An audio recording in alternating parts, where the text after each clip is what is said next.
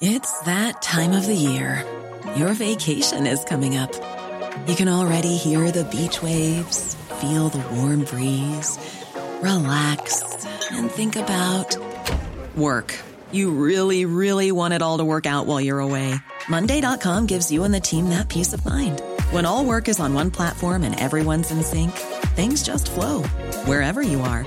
Tap the banner to go to Monday.com.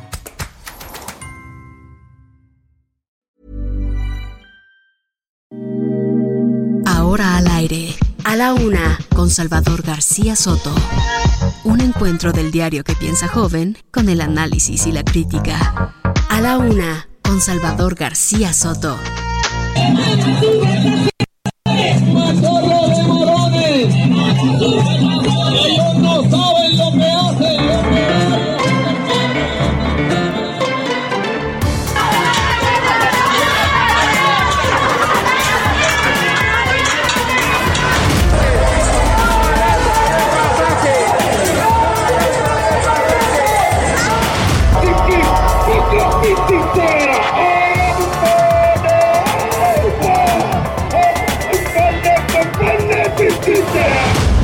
Katia Chazarreta y el mes pasado me convertí en la primera mujer mexicana en el espacio. Para mí fue una experiencia inolvidable. La verdad es que el planeta se ve increíblemente hermoso desde el espacio.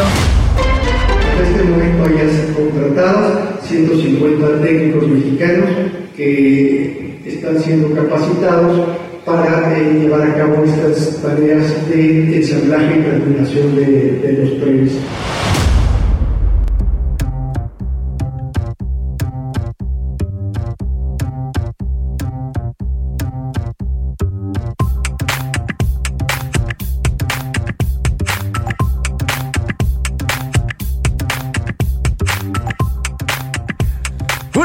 Con un minuto, una de la tarde con un minuto. Bienvenidas, bienvenidos a la una con Salvador García Soto en el Heraldo Radio. A nombre del titular de este espacio, el periodista Salvador García Soto, yo soy José Luis Sánchez Macías y le voy a informar en este lunes, arrancando ya la última semana de julio. Se nos fue como agua entre los dedos. Hoy es lunes 25 de julio, se nos está yendo estas, este mes y bueno, ya estamos cerrando con este, con este lunes. Tenemos un clima bastante agradable aquí en la Ciudad de México, tirándole a templado 21 grados centígrados. Con esto nos despertamos hoy en este lunes. eh, vamos a alcanzar los 23 grados centígrados y hay grandes probabilidades de que llueva. Sí, 57% probabilidades de que llueva aquí en la capital. Eh, vamos a, a tener mucha información, mucho por contarle. Ha ocurrido muchísimo en este fin de semana, mucho que platicarle. Además de todo lo que pasó este sábado y domingo, también le platicaremos todo lo que ha ocurrido a lo largo de este lunes que ya, ya va a la mitad de este día. Eh, gracias, de verdad, gracias por compartirnos, por sintonizarnos, por estar pendientes de lo que aquí se dice, de lo que un grupo de jóvenes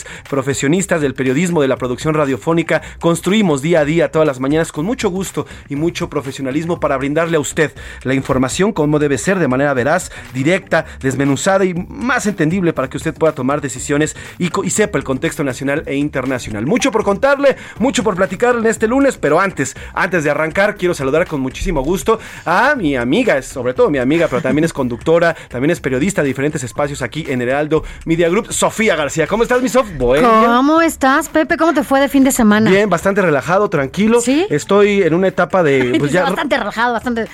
bueno, es que sí soy bastante entrón, pero en fin de semana me estoy relajando porque, como bien sabes, voy saliendo del COVID. La semana pasada ya di negativo, por fin. Oye, ¿y ¿no, ¿no has tenido secuelas? No, fíjate que casi no, casi no he tenido secuelas. Muchos, muchos compañeros que Miguel Sarco, uno de los redactores, nuestro jefe de redacción, nos me dice, oye, te oyes súper bien. Sí. La verdad es que sí, y todo tiene que ver, ¿sabes a qué? Al ejercicio. Es lo que te decía, además no fumas. No fumo, no o sea, la verdad es que eres y, y tienes buena alimentación. Eso también ayuda muchísimo. Muchísimo. Pero cada cuerpo es distinto. ¿eh? Eso Yo sí. he conocido a algunos deportistas, incluso uno que estuvo 43 días en coma. Ay. Te hablo de un deportista así de alto rendimiento.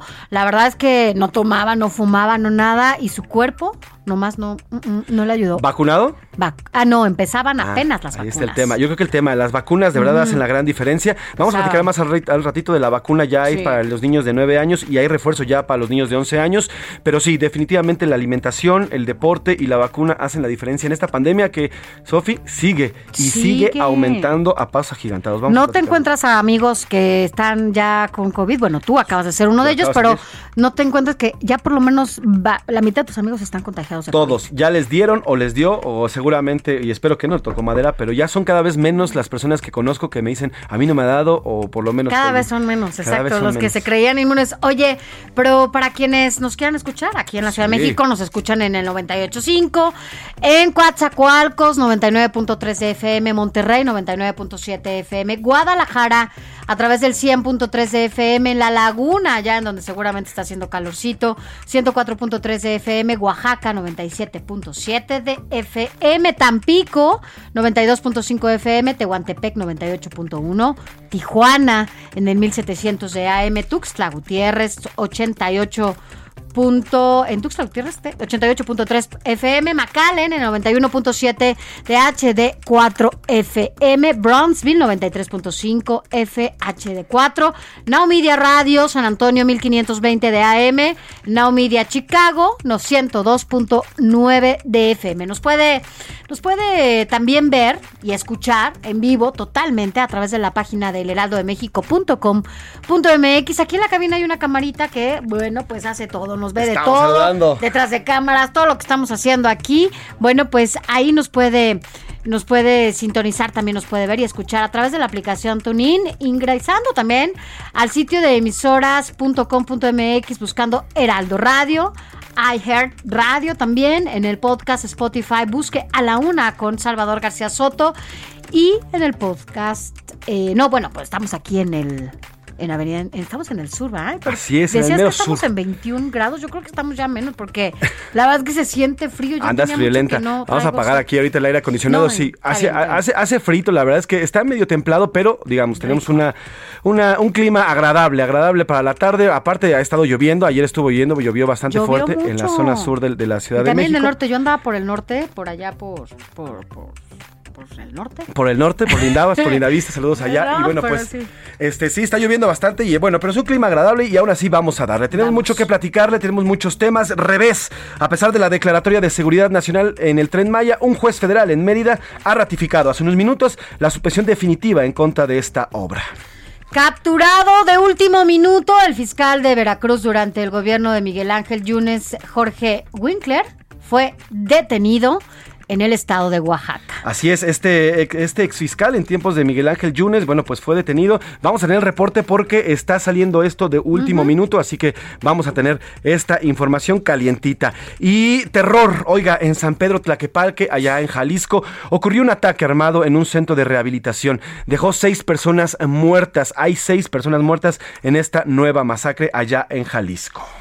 Y también en Quintana Roo. Bueno, la cosa no es diferente, José Luis. Una balacera a plena luz del día en la avenida, una de las avenidas más importantes de este centro turístico en Playa del Carmen, Quintana Roo, la noche del sábado. Aquí le daremos todos los detalles. Así es, además, bueno, pues también platicaremos de eh, lo que ocurrió. Amén, ayer continuó la jornada de oración por la paz en las iglesias católicas de nuestro país. En Torreón, Coahuila y en Guadalajara, Guadalajara Jalisco realizaron una caminata previo a las misas en todas, en todas las iglesias. Esto como parte de esta, pues, esta jornada que eh, ideó y que planeó el, la conferencia del Epi- episcopado mexicano a partir del asesinato de dos, dos sacerdotes jesuitas y las agresiones que han vivido algunos clérigos eh, eh, católicos en la República Mexicana. Así es, y en los deportes, bueno, pues se le escapó, se le escapó el podio a Sergio Sí. Checo Pérez. Finalizó en cuarto lugar en este sitio, en el Gran Premio de Francia. Lo rebasaron a dos vueltas de terminar. Además, bueno, pues mientras Dani Alves, ya sabes, era la foto. Aquí estábamos hablando de Sí, ese viernes, justo, ¿te acuerdas? ajá. Y ya firmó con los Pumas. Ya, que- ya forma parte de los Pumas eh, con 38 años de edad, pero el señor ha ganado todo y veremos, veremos qué es lo que puede ganar aquí con los Pumas, porque además en preparación, recordemos que él va a participar en el Mundial de Qatar, ya como, digamos, como una figura pues principal en la selección eh, brasileña, ya no tanto, ya no tanto como un jugador activo, pero sí va a participar en este mundial. Como ve, tenemos mucho por contarle, mucho por platicarle, además de lo que vaya surgiendo en las próximas o en las próximas dos horas en la Ciudad de México, en la Ciudad de Monterrey, en Nuevo León, eh, en fin, en cualquier en todas las ciudades de la República Mexicana iremos a ellas para contarle el día a día de lo que va ocurriendo en este lunes, lunes 25 de julio. Sin más, eh, ¿qué le parece si vamos a la pregunta de este lunes? Porque como siempre le digo, este programa es nada, absolutamente nada, sin usted. Esta es la opinión de hoy.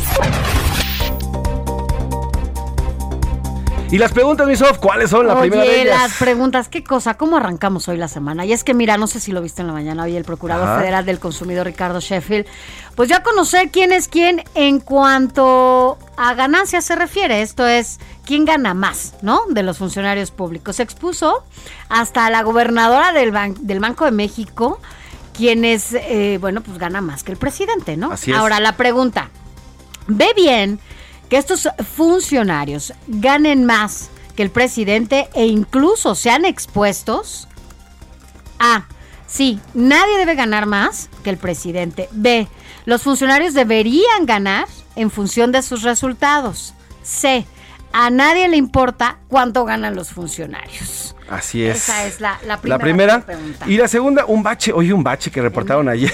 o sea, pero un bache, imagínate el tamaño. El tamaño del bache. Y la segunda pregunta, ¿cuál es, mi Sof? Este fin de semana justamente se reportó este bache, pero en la terminal aérea del Aeropuerto Internacional de la Ciudad de México, la cual, bueno, pues retrasó vuelos e incluso canceló varios de ellos. Ante las, los constantes pues errores y retrasos, ¿usted usaría ya el AIFA? A ver. A. Ajá. No, no me queda ir hasta allá. No, pues es que B. está difícil. Sí, ya no puedo con el aeropuerto De internacional. internacional. de la Ciudad de México. Ujú. Y C, bueno, pues, ¿qué te parece si C utilizaría los dos, no? Utilizaría los dos. Utilizaría de las dos opciones, ¿no? Exactamente. El, el- el- el de aquí, el Benito Juárez y el AIFA. Y el ya. utiliza las dos. Pues ahí están las dos preguntas calientitas con los temas de hoy, temas interesantes que ponemos sobre la mesa, temas para que platiquemos, debatamos y usted nos comparte a través del teléfono, nuestro teléfono de WhatsApp, que es el 5518 41 51 99. Escríbanos, márquenos, nos encanta leerles, nos encanta Sin más que decir, ¿qué le parece si vamos a la información? Un resumen de noticias y luego arrancamos de lleno con este a la una con Salvador García Soto. Mal augurio. Como la inflación en México no cede y sigue en niveles récord, expertos prevén que el Banco de México aprobará el próximo mes su segunda alza consecutiva de 75 puntos base para dejar su tasa en 8.50%. Doctor Muerte. Elementos de la Fiscalía de Justicia de la Ciudad de México detuvieron a un cirujano plástico señalado por el fallecimiento de una mujer a quien habría operado. Malos elementos. En lo que va del año, la Policía Municipal de Naucalpan, Estado de México, ha dado de baja 89 elementos por irregularidades. Lana Chilanga. La Secretaría de Desarrollo Económico de la Ciudad de México espera una derrama económica de 12.199 millones de pesos por actividades relacionadas con la temporada de verano. Santa Visita. El Papa Francisco llegó este domingo a Edmonton, Canadá, en una visita para disculparse con los pueblos indígenas por los abusos de misioneros en escuelas residenciales a cargo de la Iglesia Católica.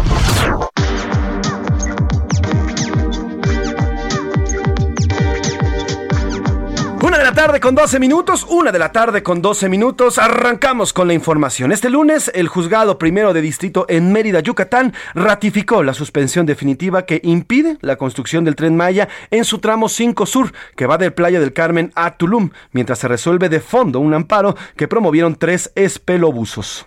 Hoy publicaron la resolución en respuesta a lo notificado justamente por Fonatur sobre la obtención de la autorización de impacto ambiental para ese El juez indicó en esta resolución que modificó una parte de la suspensión definitiva que se fue otorgada en mayo pasado, pero no hizo público en qué consiste. Hoy por la mañana, hoy por la mañana, el presidente López Obrador Sofía habló del tema y, y dijo que habían declarado de esta manera el tren Maya. ¿Por qué? ¿Por qué lo habían declarado así, Sofía? Bueno, lo, lo había- afirmó que el gobierno dio la categoría de obra de seguridad nacional al tren Maya, entre otras razones, por la intervención de Estados Unidos. O sea, ahora, ahora es Estados Unidos. En el financiamiento de asociaciones que buscan frenar la construcción. Recuerdas que ha habido varias organizaciones y sobre todo campañas en donde se han encargado justo de defender esta parte de La la, selva, sí, de la selva, ¿no? En donde es un ecocidio lo que están haciendo. Y sin embargo, bueno, pues ahora dice que es Estados Unidos quien está financiando estas organizaciones. El presidente López Obrador acusó directamente a algunos, eh, pues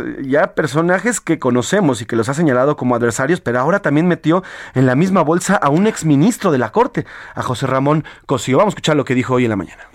Hay un grupo mafioso, político, opositor, encabezado por Claudio X González y por Ramón Cosío, que fue ministro de la Corte, pseudos ambientalistas, financiados por el gobierno de Estados Unidos y nos promueven estos amparos. Entonces se recurre a un procedimiento que establece la ley, que es declarar esta obra de seguridad nacional, por muchas razones, porque está interviniendo un gobierno extranjero pues ahí está, ahí está Sofía dice, asegura que es este grupo, bueno, todo lo asegura que es este grupo auspiciado por el gobierno de Estados Unidos y por eso hace esta declaratoria de seguridad. Contra Claudio X González, que hay que recordarlo, ha sido con un personaje con el que no ha tenido ninguna relación sana y quien lo y que siempre responsabiliza, ¿no? De cualquier situación, incluso como se decía que organizaciones en Estados Unidos, incluso había financiamiento de Estados Unidos para las eh, organizaciones que encabeza Claudio X González. Entonces, bueno, pues ya. Ahí, está, ahí está la razón, porque todo el mundo le preguntaba incluso aquí platicábamos con la barra de abogados, la barra mexicana de abogados, decían que no había razón para esta declaratoria. Pues y bueno, pues ahí es donde dice el presidente que hay injerencia de Estados Unidos en el proyecto y es por eso que hace la declaratoria. Pero hoy un juez, un juez, el juez de primero distrito de Mérida, ya ratificó esta suspensión definitiva. Vamos con Diana Martínez que nos tiene el reporte. Buenas tardes, Diana. Buenas tardes. El juez primero de distrito de Yucatán decidió mantener la suspensión definitiva contra las obras del tramo 5 sur del tren Maya en la zona que va de Playa del Carmen a Tulum. Sin embargo, modificó esta medida. Esto eh, se ve en un acuerdo judicial publicado este lunes que eh, indica la decisión del impartidor de justicia, pero no se especifican los cambios que se realizaron. El juzgador declaró eh, fundado el incidente de modificación o revocación de la suspensión definitiva que fue presentado por Marco Aurelio Lini Hinojosa, apoderado legal de Fonatur Tren Maya.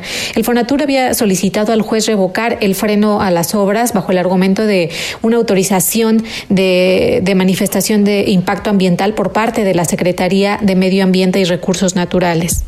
Pues gracias Diana, ahí está, fue ratificada esta suspensión definitiva y veremos eh, qué es lo que qué es lo que procede. Ahora, nos decía ayer, perdón, la semana pasada eh, esta abogada de, de, la Barra Nacional de Abogados que primero tiene que subsanar, primero tiene que se tienen que arreglar estos procesos legales antes de que se pueda entrar en vigor esta declaratoria de, de, seguridad nacional y bueno, pues ya vio ya vimos que un juez, un juez federal eh, pues acepta y además ratifica esta suspensión. Por lo por lo pronto las obras continúan, eh. Lo decíamos la semana pasada, estas obras del, del tramo 5 ya fueron eh, pues, reanudadas después de incluso, tres semanas. Incluso desde antes de que se declarara de seguridad nacional, un proyecto de seguridad nacional. O sea, vaya, lo que digan eh, ¿Te acuerdas cuando decían que las instituciones se las iban a pasar por... Y sí, al diablo con sus instituciones y pues sí, así, lo está haciendo. Vámonos con, vamos a otro tema rapidísimo. Oiga, en Guadalajara, Jalisco, en, eh, perdón, eh, en Tlaquepalque, Jalisco, ocurrió una masacre. Estas que aseguran que ya no hay, de estas que aseguran que se acabaron. Bueno, pues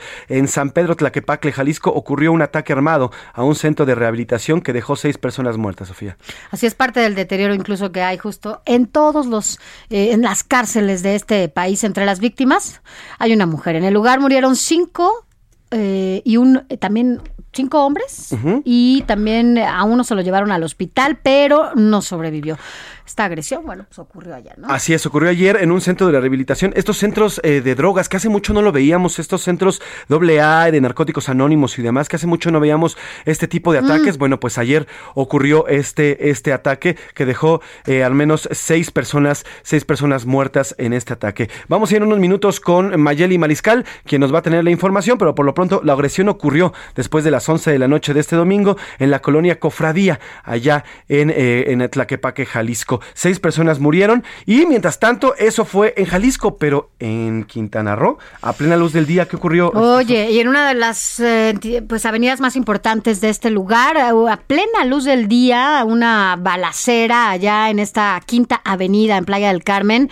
en Quintana Roo. Esto pasó el sábado en la noche. Tres personas resultaron heridas, entre ellas pues un extranjero. La Fiscalía Estatal informó que detuvo a siete personas y además aseguraron tres armas. Así que bueno, pues... Eh, así están las cosas de en materia de seguridad. O sea, allá a plena luz del día, no, ni siquiera eh, se puede estar segura. Además, estamos hablando de una de las avenidas más importantes. Es un centro turístico muy importante. Yo creo que Quintana Roo y Baja California Sur son los, las dos entidades que más turismo extranjero recibe y que, bueno, pues en medio de todo esto y en medio de pues una reactivación económica para el turismo en nuestro país y la importancia que ello tiene, bueno, pues la inseguridad y la violencia prevalece sobre todo en estos espacios. Playa del Carmen ha sido atacada por la inseguridad, eh, ahora en una de las avenidas más importantes, que es la Quinta Avenida, y que, bueno, pues lamentablemente tres personas resultaron heridas. No,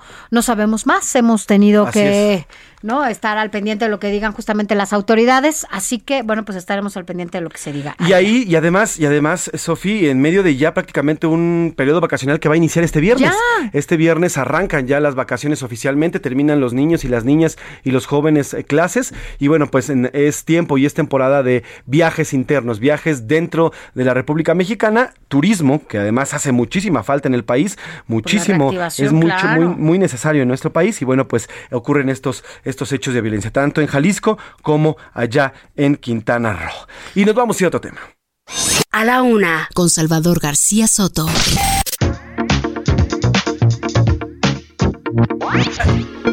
Y nos vamos a ir a la jornada de oración de la paz. En medio de este contexto de violencia, ayer continuó la jornada de oración por la paz en las iglesias del país. En Torreón, Coahuila y en Guadalajara, Jalisco, realizaron una caminata previo a la misa como parte de las manifestaciones para exigir los resultados a las autoridades.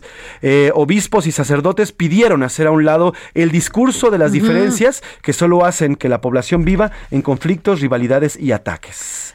Así es, allá esto, bueno, como lo decías en, esta oración por la paz en Torreón, bueno, pues también eh, estuvo, bueno, obispos y sacerdotes pidieron hacer a un lado el discurso de las diferencias que solo hacen que la población, o sea, usted sabe a lo que se refieren, ¿verdad? a, solo, pues el discurso de las diferencias que solo hacen que la población vive en conflictos, rivalidades y ataques. Lamentaron la violencia que se vive en el país y exhortaron también a reforzar oraciones por los desaparecidos. La jornada comenzó, hay que recordarlo, desde el pasado 10 de julio y fue promovida por la Compañía de Jesús en México, la Conferencia del Episcopado Mexicano y la Conferencia de Superiores Mayores de Religiosos de México. Esto, como ya lo comentaba José Luis, tras el asesinato de los sacerdotes jesuitas Javier Campos y Joaquín Mora, así como del guía de turistas Pedro Palma en la iglesia de San Francisco Javier en Cerocahui, municipio de Uriqueya en Chihuahua. Pero bueno, pues así que para el próximo domingo la Compañía de Jesús en México solicitó pues que se lleve a cabo esta misma jornada de oración para pedir por la conversión de los victimarios. Tú, esperemos que así sea, ¿no? así es, y bueno, por lo pronto, eh, ya la, la, conferencia del episcopado mexicano y también la compañía de Jesús, esta compañía donde, pues, eh, donde pertenecían estos dos sacerdotes, Javier Campos y Joaquín Mora, insistieron en que se continúe durante agosto estas jornadas de oración, pues a manera de presión, porque al final, al final, eh, estos sacerdotes, durante sus homilías, envían mensajes, mensajes importantes a los feligreses. A ver, somos un país de católicos, de guadalupanos, en donde, bueno, pues por supuesto que el acudir a esos centros eh, religiosos, pues tiene gran impacto el mensaje que puedan emitir desde las familias. Así es, además de estas jornadas, bueno, pues también es estas marchas y estas y estas caminatas que realizan los sacerdotes y bueno, que al presidente al presidente lastimosamente, bueno, pues no le gusta y no lo encantan tanto y además, bueno, pues siempre se avienta en contra de estos jerarcas. Por lo pronto, bueno, pues continuarán estas eh, por lo menos para el próximo fin de semana aunque el último día es el, domingo, bueno, pues esperen que continúe para agosto del próximo, del próximo, eh, del próximo mes. Así que, bueno, pues continúan estas, estas jornadas. Mientras tanto, bueno, pues eh, ya le platicábamos de eh, lo ocurrido allá en Oaxaca con Jorge Winkler.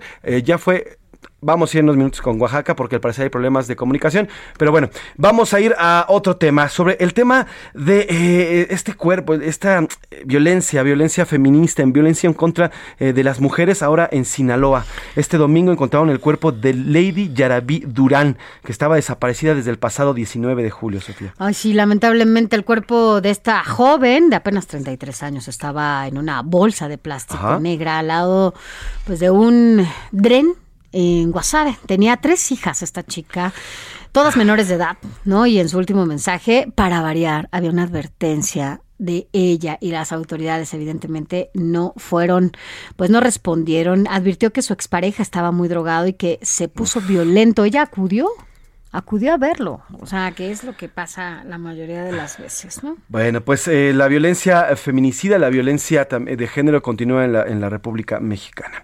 Nos vamos a ir eh, con música, Sofía. Esta semana, esta semana se lo vamos a dedicar a la mujer afrodescendiente. Hoy, precisamente hoy, 25 de julio, es el Día Internacional de la Mujer Afrodescendiente. También se conoce como el Día de la Mujer Afrolatina. Fíjate, Sofía, en México hay cerca de 1.288.000 afromexicanos, mujeres, mujeres mujeres afromexicanas, que es la mitad de la población afromexicana, que es de 2.576.000, y lo vamos a celebrar con eh, música, música de mujeres afrodescendientes, afromexicanas y afrolatinas. Y abrimos con Nina Simeón, Feeling Good, Nina Simón, Feeling Good, una gran canción para arrancar esta semana.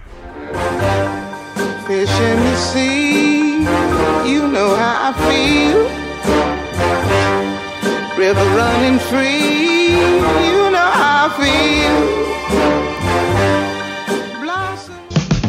Estás escuchando A la Una con Salvador García Soto. Regresamos.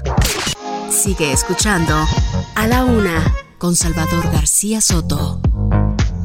Ahora, la rima de Valdés. O de Valdés, la rima.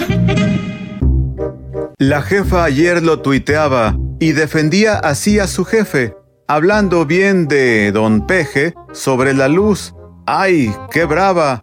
Y está que no se la acaba porque las redes ardieron y a tuitazos le cayeron montonales de adversarios que la critican a diario porque nunca le creyeron. El tema, pues, de la luz, ya lo dicen los gabachos, que en Palacio son bien gachos, casi le da el patatús. Los canadienses, cuscús, también le hacen al tema. Ya estaba claro el esquema y al parecer se desdice ya después que lo analice Obrador, que es un problema. ¿Será que hay que proteger la comisión que es más cara? Pues que Bartlett dé la cara y su bracito a torcer. Caray, voy a enloquecer con este gobierno loco. Me desquicio más que un poco. ¿Será por soberanía o un berrinche que tenía nuestro líder? ¡Qué sofoco!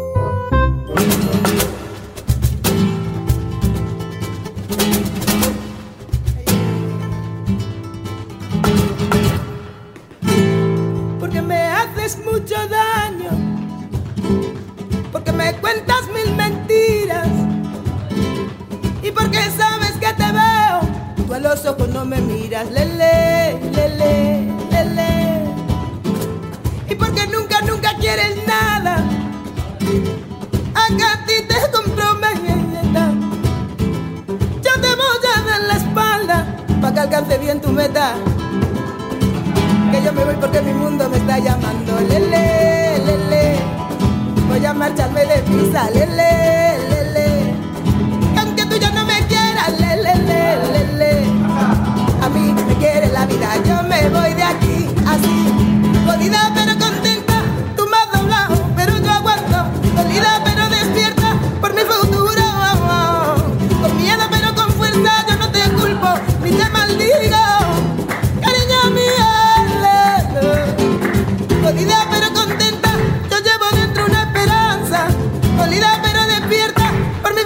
La tarde con 32 minutos, una de la tarde con 32 minutos y estamos escuchando a Buica. Jodida pero contenta se llama esta canción. Eh, viene del álbum Buica, Concha Buica. Ella es, bueno, pues es una gran cantante, es una gran expositora de una mezcla entre los sonidos africanos y eh, también el flamenco y algo de por ahí tiene también eh, sonidos como, utiliza sonidos como el cajón, este, este instrumento muy argentino. Fue lanzado en 2005 y bueno, pues ella es una de las mayores representantes de la música de, este tipo de música. Además, bueno, también trae todo un contexto de lucha, todo un contexto en favor de las mujeres y en específico de las mujeres eh, afrodescendientes. Así que, jodida pero contenta de Buica. Recuerde que esta semana estamos eh, recordando a raíz del Día, en, Día Mundial de las Mujeres Afrodescendientes. Bueno, pues recordando a estas mujeres que, además de ser una minoría por ser mujeres y que son atacadas, es una doble minoría porque son afrodescendientes, personas de color.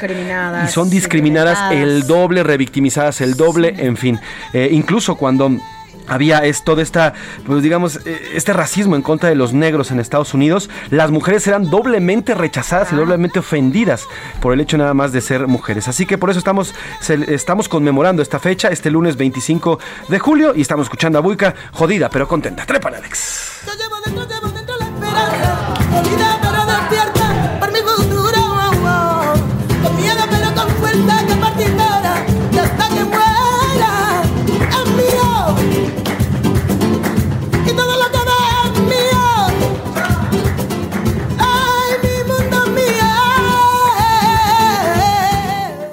A la una, con Salvador García Soto.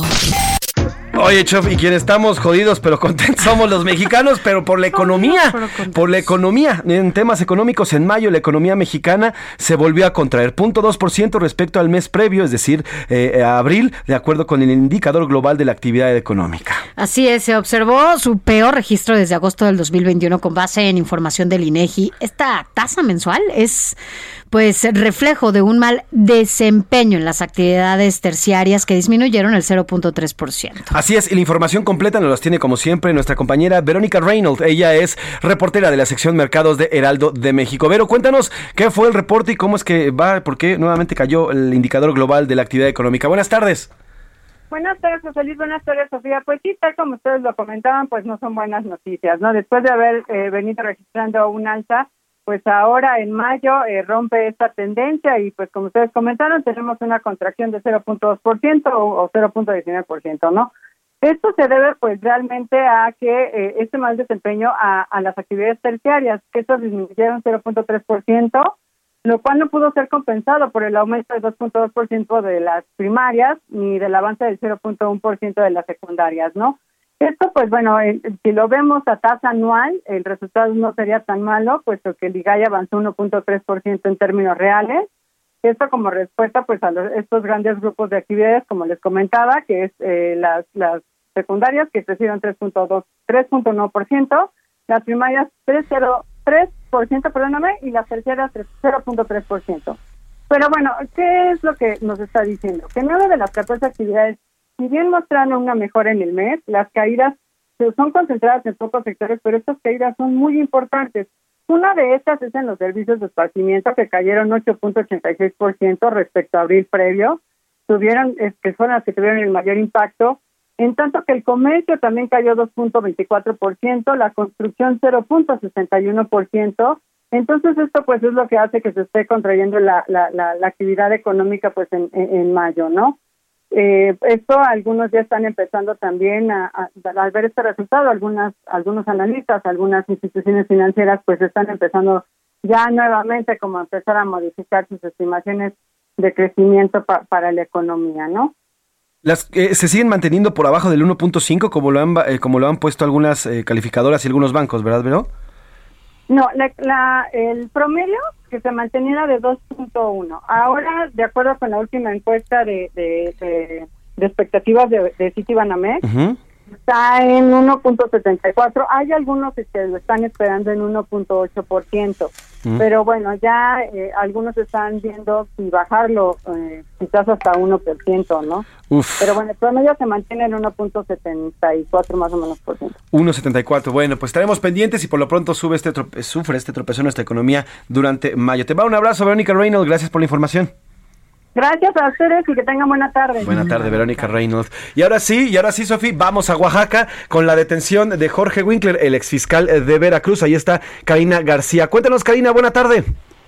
¿Qué tal, José Luis? Muy buenas tardes. Pues informarte que la Fiscalía General del Estado de Oaxaca no ha confirmado por este lado la detención de Jorge Winkler Ortiz, ex fiscal de Veracruz, de quien trascendió su captura en Puerto Escondido, en la costa de la entidad. En este sentido, personal de comunicación social de esta dependencia aseguró que no hubo coordinación, en caso de ser así, entre las autoridades tanto eh, del Estado de Veracruz como las federales. Sin embargo, eh, pues señalaron que por esta parte, es decir, por parte de la Fiscalía General del Estado, no se ha confirmado la detención del ex fiscal, quien eh, pues el por el delito de desaparición forzada y tras 40 meses de haber permanecido prófugo de la justicia, presuntamente había sido detenido aquí en las costas de Oaxaca.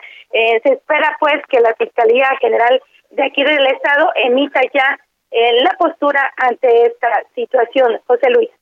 Pues estaremos pendientes, Karina, porque ya el reporte, eh, ahora sí que eh, incluso hay ya reportes de que sí, en efecto fue detenido, pero la Fiscalía de Oaxaca no ha confirmado este hecho. Te agradezco el reporte y por favor, Karina, nos mantenemos al tanto si es que llega a haber ya una confirmación o más información al respecto. ¿Te parece? Claro que sí, muy buenas tardes. Karina García. Oye, y déjame comentarte, solo para, ya como nos lo decía un poco Karina, eh, pues de qué se le acusa, ¿no? A Jorge, Ajá. a Jorge Winkler, bueno, pues él es el ex fiscal general del estado que de, de allá de Veracruz, que justo se le investiga por al menos tres delitos, dos de fuero común y uno más de orden federal. El 21 de septiembre del 2019, un juez de distrito juró una orden eh, en contra de Winkler y a cinco de sus subalternos, entre ellos Marcos Even Torres y Luis Eduardo Coronel Gamboa. La orden de aprehensión también involucra a ex policías ministeriales y quienes, bueno, pues también los cinco acusados del delito de desaparición forzada contra Francisco N., ex jefe de escoltas de Luis Ángel Bravo Contreras. Así es, y la última vez que se le había visto, bueno, pues fue el 3 de septiembre del 2019, cuando los diputados de Veracruz decidieron separado de cargo, ¿no? Así es, y bueno, que acá también en el Congreso Federal, ¿te acuerdas? Estaban pidiendo Ajá. su eh, desafuero que a la par se daba justo cuando se estaba dando el proceso de Toledo, de el exalcalde de, de aquí en, en Miguel. Hidalgo. Exactamente. Bueno, pues eh, mientras tanto, aquí en la Ciudad de México, autoridades del Aeropuerto Internacional de la Ciudad de México informaron que las labores de reparación de un bache en la pista O5R23L se extendieron hasta hoy a las 4 de la madrugada de este lunes. La lluvia complicó los trabajos de repavimentación, Sofi. Estuvo cerrada la pista desde las 6 de la tarde de ayer, ah, bueno, por el mantenimiento, pues resultaron afectados 35 vuelos de por sí, ya imagínate el Sí, retraso y el, el deterioro ahí en el aeropuerto, bueno, fueron 35 vuelos, 28 salidas y 7 llegadas, además, bueno, pues tuvieron que cancelar tres vuelos y los demás eh, tuvieron retraso, así lo informó el aeropuerto en su cuenta de Twitter y que, bueno, pues ya, ahorita ya están las dos pistas en su funcionamiento. Así es, ayer por la tarde el mismo aeropuerto a través de sus cuentas oficiales en Twitter reportaba esta reparación, decía que era cuestión de horas, sin embargo, bueno, pues muchos usuarios en redes sociales, sobre todo en domingo, que es cuando regresan después de vuelos, regresan a su vida cotidiana, a través de sus redes sociales eh, pues eh, informaban de los retrasos, muchas personas estuvieron incluso en el aire 45 minutos más de lo que tenía que estar al aire, sí, además se la retrasaron. Eh, en la mañana el presidente López Obrador aclaró que en el Aeropuerto Internacional de la Ciudad de México había nada más un bache y no un cráter, porque según contó el mismo presidente, cuando él iba aterrizando aquí a la Ciudad de México, bueno, pues el piloto dijo que había un cráter en la pista. Obviamente no pueden haber este tipo de hoyos en las pistas, ningún tipo de mini bache, porque eso, bueno, pues causaría diferentes y, y grandes problemas. Así lo dijo hoy el presidente López Obrador en su conferencia mañanera. preocupó por lo del cráter, que una cosa pues es un bache, otra cosa un socavón, pero ya un cráter, ahora sí que como dicen mis paisanos veracruzanos, le zumba. Entonces, este es el cráter. Y entonces, y se hizo, ayer mismo hablé con el secretario de, de Marina y le dije, oiga, diga, eh, in- indague aquí con el del aeropuerto, ¿por qué está cerrada la pista? Entonces ya me dijeron de que por la grava del bache decidieron barrer y tapar Bueno, pues un bache, a ver, un bache, un bache de tú y yo en el circuito, va, lo, lo medio esquivamos, tal vez caemos sí. y ya, pero Y se te poncha la llanta. tal vez, pero un avión, un bache llega a caer ahí, se no, excuso decirte lo que puede ocurrir. a Que velocidades que será un cráter. O sea, pues es que estamos hablando de una pista de aviones, no Sí. de una avenida o una calle, ¿no? Pero bueno. Bueno, pues para el presidente exageraron.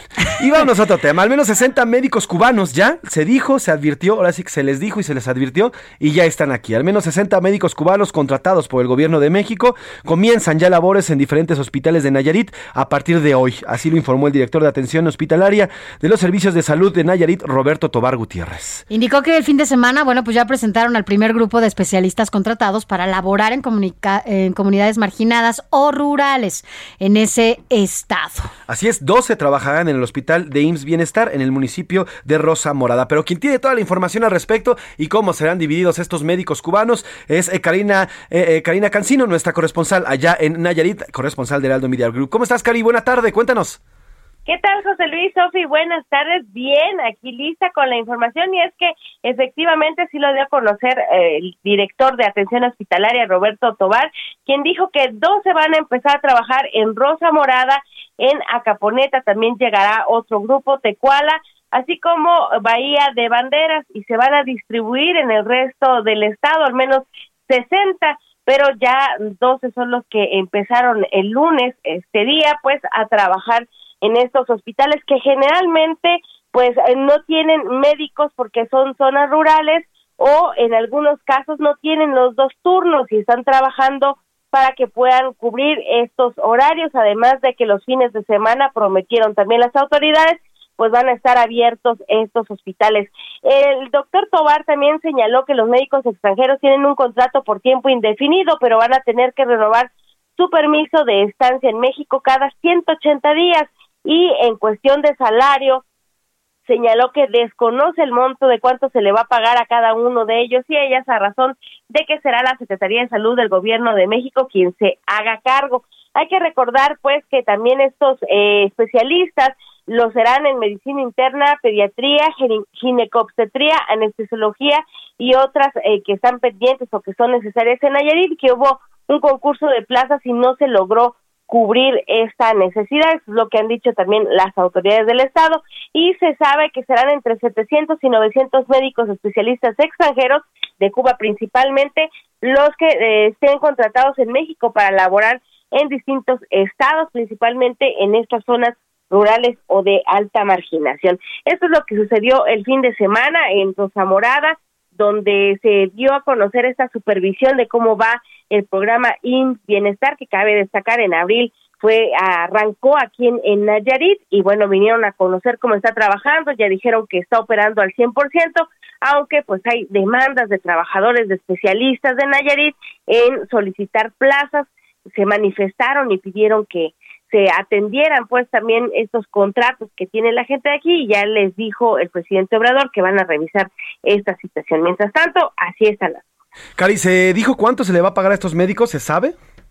No, eh, te mencionaba que nos dijeron justamente eso, que como va a ser la Secretaría de Salud del Gobierno de México quien se haga cargo, aquí desconocen aparentemente esto y bueno, sabemos en, eh, que se atrajo también en abril se trajo completamente todo el sistema de salud a la federación, es decir, ya no depende para nada el Estado esta cuestión de los recursos. O sea, nada más es la prueba y tampoco se sabe dónde van a dormir, dónde van a pasar la noche, si ahí mismo en el hospital o hay una morada que se fue que haya sido acondicionada para ellos, no se sabe nada al respecto.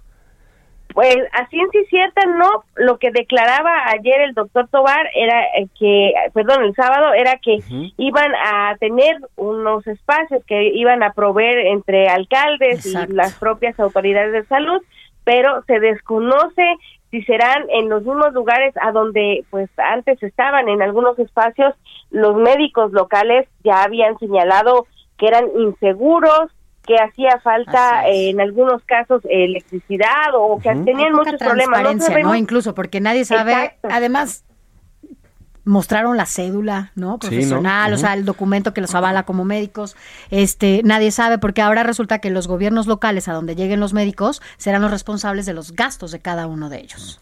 Así es. No sabemos eh, qué va a pasar en este sentido, pero sí sabemos lo que pasaba antes. Esperemos que no sean las mismas condiciones porque hay lugares como la zona serrana que son de difícil acceso, sobre todo en las comunidades rurales a donde van, pero además son peligrosos en algunos casos. Así que vamos a esperar qué dicen acerca de esto. No hemos podido contactarlos porque, bueno, hay un poco de cerrazón en cuanto a esto, pero... Los vimos eh, llegar por lo menos, ¿no, Cari?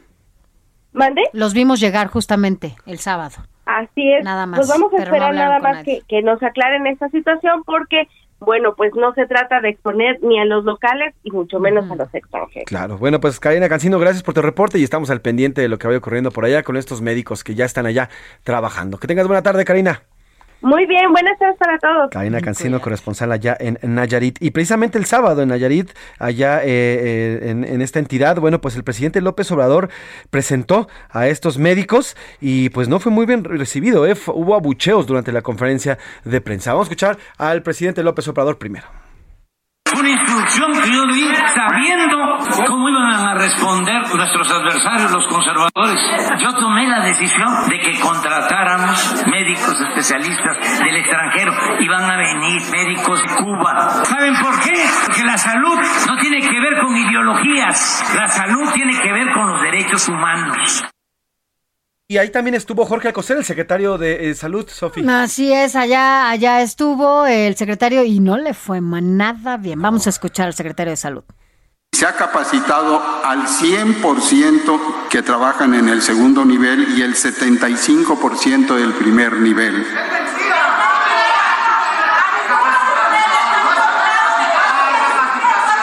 Ahora, eh, esas ideas en las mesas que he hecho referencia. Bueno, pues como en feria le fue al señor secretario y es que, bueno, pues durante esta presentación había también personal del, del, sector médico, algunos doctores, algunas doctoras, algunas enfermeras en esta conferencia que impartió el presidente López Obrador y que estuvo ahí Jorge Alcocer, también el, el doctor Navarro, el gobernador de Nayarit. Bueno, pues eh, se fueron fuertes, se fueron fuerte en, en, contra de esta decisión, al grado que eh, incluso lo callaron durante unos, unos segundos al, al, secretario. Bueno, ¿no? parte de los resultados, ¿no? Así de todo es. lo que ha hecho desde la pandemia. Mientras tanto, el diputado, el diputado panista Santiago Krill publicó un video también. Ahora le está gustando mucho a estos panistas publicar videos para dar a conocer su posición. Ya lo vemos con Anaya. Bueno, pues ahora el señor Santiago Krill. Y habló de esto precisamente. Y dijo que y llamó al presidente a respetar a los médicos mexicanos. Presidente López Obrador, usted habla de justicia y ha sido muy injusto con los médicos mexicanos los ha agraviado. Fueron ellos quienes arriesgaron sus vidas para salvar a los que nos enfermamos de COVID-19 y ahora quiere contratar a médicos cubanos. La ofensa es aún más grave porque usted sabe que somos el primer lugar de defunciones de personal médico en América Latina y el gobierno no es ajeno a esta responsabilidad.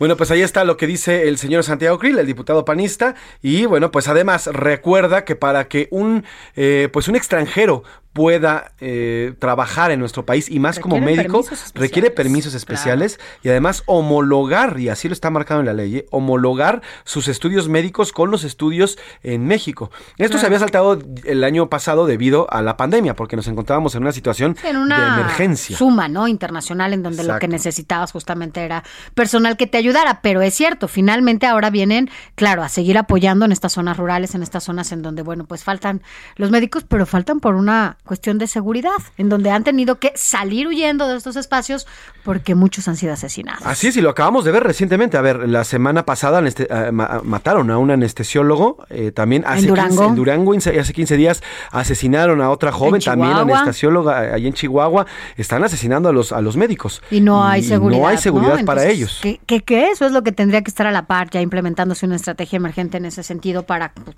para ayudar? Porque finalmente están salvando vidas, ¿no? Exactamente. O sea, ellos llegan a salvar vidas y los matan. Y muchos de ellos, además, muchos médicos a la mera hora de la pandemia, cuando hubo, cuando hubo pandemia, eh, sal, salieron, eh, dijeron, órale, va, yo me rifo y con lo que haya, a pesar de que no había los suficientes, eh, digamos, protección, Insumos, insumos, claro. y demás, eh, ellos salieron adelante y sacaron el pecho. Hay en mucho fin. que agradecer a todo el personal médico, hay una deuda importante de nosotros con ellos y creo que eso nos está viendo así. No se está viendo. Por lo pronto, el, el, eh, presidente cubano, el señor Miguel Díaz Canel, publicó en su red eh, de Twitter, dijo, aquí estamos, hermano López Obrador, para lo que necesite y mande. México, siempre mirando ese paisaje, recuerdo a Martí, el arroyo de la sierra me complace más que el mar, dice el señor Díaz Canel a través de su Twitter, por cierto, pues una, una red social americana, pero bueno, en fin, le- pues sí, Ah, muy pues a pero pues, propósito, ¿no? americana, Exacto. exactamente. Hay que decirlo porque pues no les gusta, pero las utilizan. Así es, ¿no? Como la moneda. Como la no moneda. les gustan, pero las utilizan. Dime cuál es la moneda que más se utiliza en la Sí, isla. Sí, exactamente, el dólar, aunque lo, lo- ahí lo, lo medio esconden con el llamado Exacto. Cook. En fin, el señor Díaz Canel le agradece, pero bueno, también yo creo que debería de apoyar pues más a su pueblo, a su pueblo cubano que en estos momentos está viviendo eh, algunas protestas debido a la falta de salud, a la falta también de muchos, eh, eh, pues también de alimentos y, y, en fin, la crisis económica que viven como viven muchos otros países. Oiga, y hablando de sueldos y hablando de lo que ganan, hoy en la, en la mañanera también el, el señor, que yo no sé por qué lo está haciendo, el señor Ricardo Sheffield, el titular de la Profeco, dio a conocer ahora el quién es quién de los servidores de cómo ganan. Mannen No sé por qué el Procurador Federal del Consumidor, el señor Ricardo Sheffield, ahora dio a Pero es que conocer... todos tienen que entrar al juego, ¿no? Pues no entiendo, la verdad es que no entiendo ahora, pero, bueno, es lamentable, pues. el señor Sheffield eh, presentó una lista de funcionarios que ganan más que el presidente, que es de 136.700 pesos al mes. Indicó que, bueno, pues que las instituciones del Poder Judicial son los que tienen sueldos por encima del presidente, incluso casi el doble del neto mensual. Gracias, lo dijo Sheffield, gracias a que presentan amparos y pese a que es una disposición constitucional, de nuevo contra el Poder Judicial. Así es, otra vez se lanzó fuerte contra el Poder Judicial y también contra la gobernadora del Banco de México, a quien por cierto Que eligió. son el- autónomos. Que son autónomos además, pero además el, el- el mismo presidente López Obrador eligió. Hoy, hoy en la mañana ya le digo, así los fustigó y así se refirió a ellos el señor Sheffield. Pero vamos a ver ahora al consejero de la Judicatura Federal. Esos angelitos se llevan 286.600 pesos, más del doble que el presidente. El magistrado presidente de la Sala Superior, 286.500. Un ministro de la Suprema Corte, 284.500. La gobernadora del Banco de México, Amparada, y sus funcionarios, todos ellos por arriba del presidente. Ella gana 248.500. El consejero del También su equipo de primer nivel, todos por arriba del presidente, gana 240.500. Pues ahí está, ahí está el señor Sheffield, no sé por qué, no sé si sean atribuciones de la Procuraduría Federal del Consumidor, no sé qué tenga que ver la profe con esto, pero bueno, ahí está enseñando cuánto ganan los funcionarios de otros, de otros organismos, además autónomos. Bueno, pues vámonos con música, se nos fue rapidito la primera hora, vámonos con música, ¿qué tenemos mi querida Sofi? Tenemos a The Seis Sisters con Believe, así se llama la canción. Ella es de Seis Sisters. Y esto es del álbum Rise, que se lanzó en el 2018. A propósito de que estamos escuchando. Así es, a propósito de las mujeres afrodescendientes, súbele Alex. Heraldo Radio, con la H que sí suena y ahora también se escucha.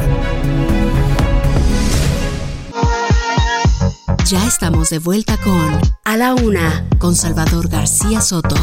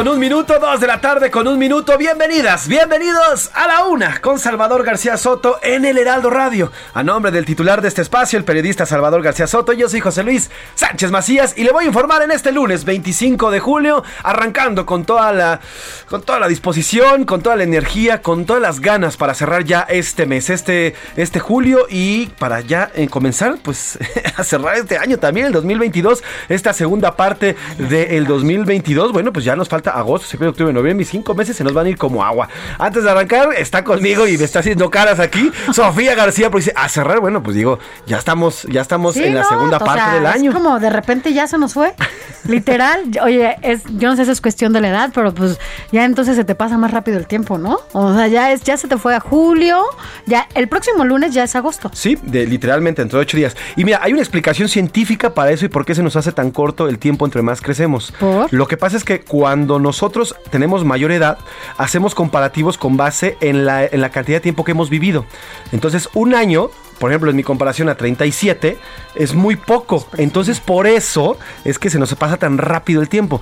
Un bebé que tiene dos años, un año, en comparación con un año, pues es prácticamente la mitad de su No, vida. no, los niños te dicen ya, ¿cuándo, ¿cuándo ya puedo manejar? ¿No? Sí, y exacto. tienen cierta...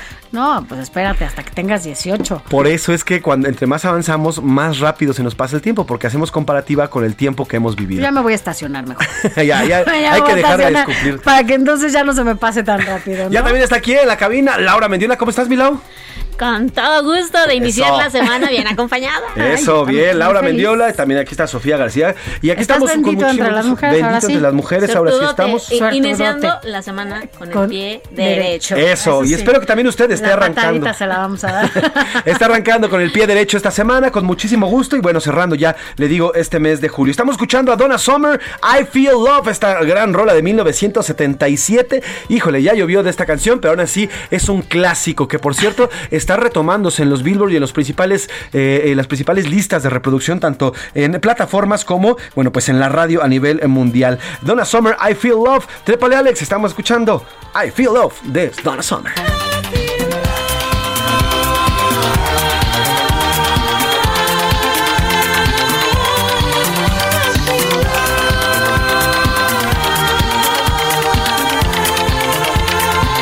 Oiga, y tenemos muchos temas, muchos temas para compartir. Aquí están diciendo que el amor sí existe y que el amor no existe. Bueno, pues aquí en Camina. Fiesta en Oaxaca. Hoy realizaron el primer lunes del cerro en el marco de la tradicional Guelaguetza. Tendremos el reporte con nuestra corresponsal Karina García porque ya, ya arrancaron ahora sí fuerte y con todo allí en Oaxaca las festividades de la Guelaguetza.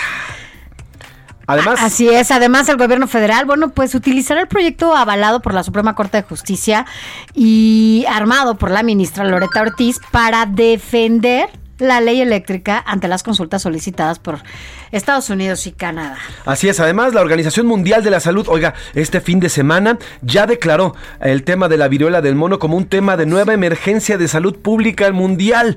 Ya fue declarado así por la Organización Mundial de la Salud. Tendremos el reporte y le explicaremos cuántos casos hay activos en nuestro país y cómo es que han ido llegando. Como ve, además, bueno, pues tenemos mucha información en los diferentes estados de la República Mexicana, lo que está ocurriendo también aquí en la capital de este país y mucha más información que se vaya generando en las próximas dos horas. Y ahora ya le queda, queda este espacio, una horita que le queda a este espacio, además del karaoke informativo, los deportes, el entretenimiento con Anaí Arriaga, en fin, muchísimo por contarle todavía en esta hora. Espero que nos dé tiempo porque se nos va volando, volando este programa. Antes de, de ir eh, a los temas que ya tenemos, bueno, pues, ¿qué le parece si recordamos las dos preguntas que hicimos el día de hoy? La primera de ellas, bueno, pues... Hoy el procurador de el procurador del de consumidor, el señor Ricardo Sheffield, pues mostró que hay, hay algunos personajes que todavía ganan más que el presidente, entre ellos, bueno, del INE que ya conocíamos, también parte de Banjico y otros personajes del Poder Judicial de la Federación. Eh, le preguntamos que, si ve bien que estos funcionarios ganen más que el presidente. Y la segunda pregunta, bueno, pues este bache que se reportó ayer en el Aeropuerto Internacional de la Ciudad de México, bueno, pues si usted ya utilizará o no utilizará este AIFA ante estos pues, ya retrasos constantes que se vive en el Aeropuerto Internacional de la Ciudad de México. Por lo pronto vamos a escuchar ¿Qué dice el público? ¿Qué dice el público, Milau? Aquí por WhatsApp, híjole, montones de mensajes. A ver, a ver. Voy a ir rapidísimo porque si no, luego me reclaman. sí hay que exponer a los ejecutivos que insisten en tener un salario más alto que el presidente y los cínicos se amparan. Es importante la protección del tren Maya y si van a editorializar, por favor, háganlo de manera responsable. Claudio G es un personaje obscuro. Gracias, gracias por su comentario, gracias Claudio por X su... González. Exactamente, se refiere a Claudio X González. Gracias por sus comentarios. Luego, pienso que los funcionarios públicos deben de ganar de acuerdo a la función que desempeñan. Saludos, Totalmente Juan. Manuel Andrade desde Tuxtla Gutiérrez. Debería de ser como, debería ser igual como en la escuela. A ver, a ver, estás haciendo bien tu chamba, órale, vas a ganar tu lana completa. Además, por eso no, hay indicadores, hay resultados, hay metas y hay objetivos que se ponen incluso al inicio de cada año, ¿no? Claro. Porque hay un, a ver, hay un plan nacional de desarrollo en el país en que cada año tienen que dar a conocer cuáles fueron los resultados, cómo se miden. Exactamente. A ver, si uno, si usted está, usted trabaja en una empresa y si no tiene los resultados, una de dos, o le bajan salario, le jalan las orejas, o lo corren. Así de fácil y sencillo. Aquí no. Aquí siguen chambeando, ganando una muy buena lana, pero pues no hace nada. No se les ve nada. Luego dice, muy bonito día de lunes, saludos para el mejor noticiero de México. Me da Eso. gusto que ya esté bien, José Luis. Gracias, muchas gracias, gracias. Y referente a lo del aeropuerto AIFA, para nada iría para ese aeropuerto, pues perdería mucho tiempo, dice José García de la Laguna. Saludos, Tocayo, saludos hasta la laguna, gracias por tus comentarios. Eh, también nos dice por acá, eh, buenas tardes, saludos. Ningún funcionario o político debe ganar los sueldos que tiene, aparte que están muy altos. Si fuera por resultados y estuvieran en la iniciativa privada, ya los hubieran corrido por mediocres. Es justo, es justo lo que platicábamos, Sí, sí. ya los hubieran, se los hubieran echado. Sí, nos dice Víctor, Víctor Arroyo Luna de Santa Mónica, Estado de México. Luego también, buenas tardes, José Luis. Deben ganar un sueldo de acuerdo a sus responsabilidades, experiencia, grado de estudios. Saludos, bonita semana, Fernando Castro. Saludos, Fer, te mandamos un abrazo. Bonita tarde y juvenil equipo de Alaón. Ah, Gracias por lo juvenil. Denle unos boletos. A ver, saca unos boletos de lo que sea y dáselos. ¿De y qué una chela. hoy? Ajá. Soy Alberto de Colima. Los sueldos de los funcionarios solamente podrían y deberían ser revisados si el gobierno fuera honesto y transparente, pero con toda la porquería que vemos en el uso de recursos, no tienen la autoridad moral para cuestionarlos y menos aún exhibirlos. Así es, bueno, pues gracias por tu comentario y por lo de juvenil, que sí está Sí, no, bueno. Eso es lo más importante. No, bueno, si ya venía yo contenta. no Eso, bien. eso, estás contenta, la.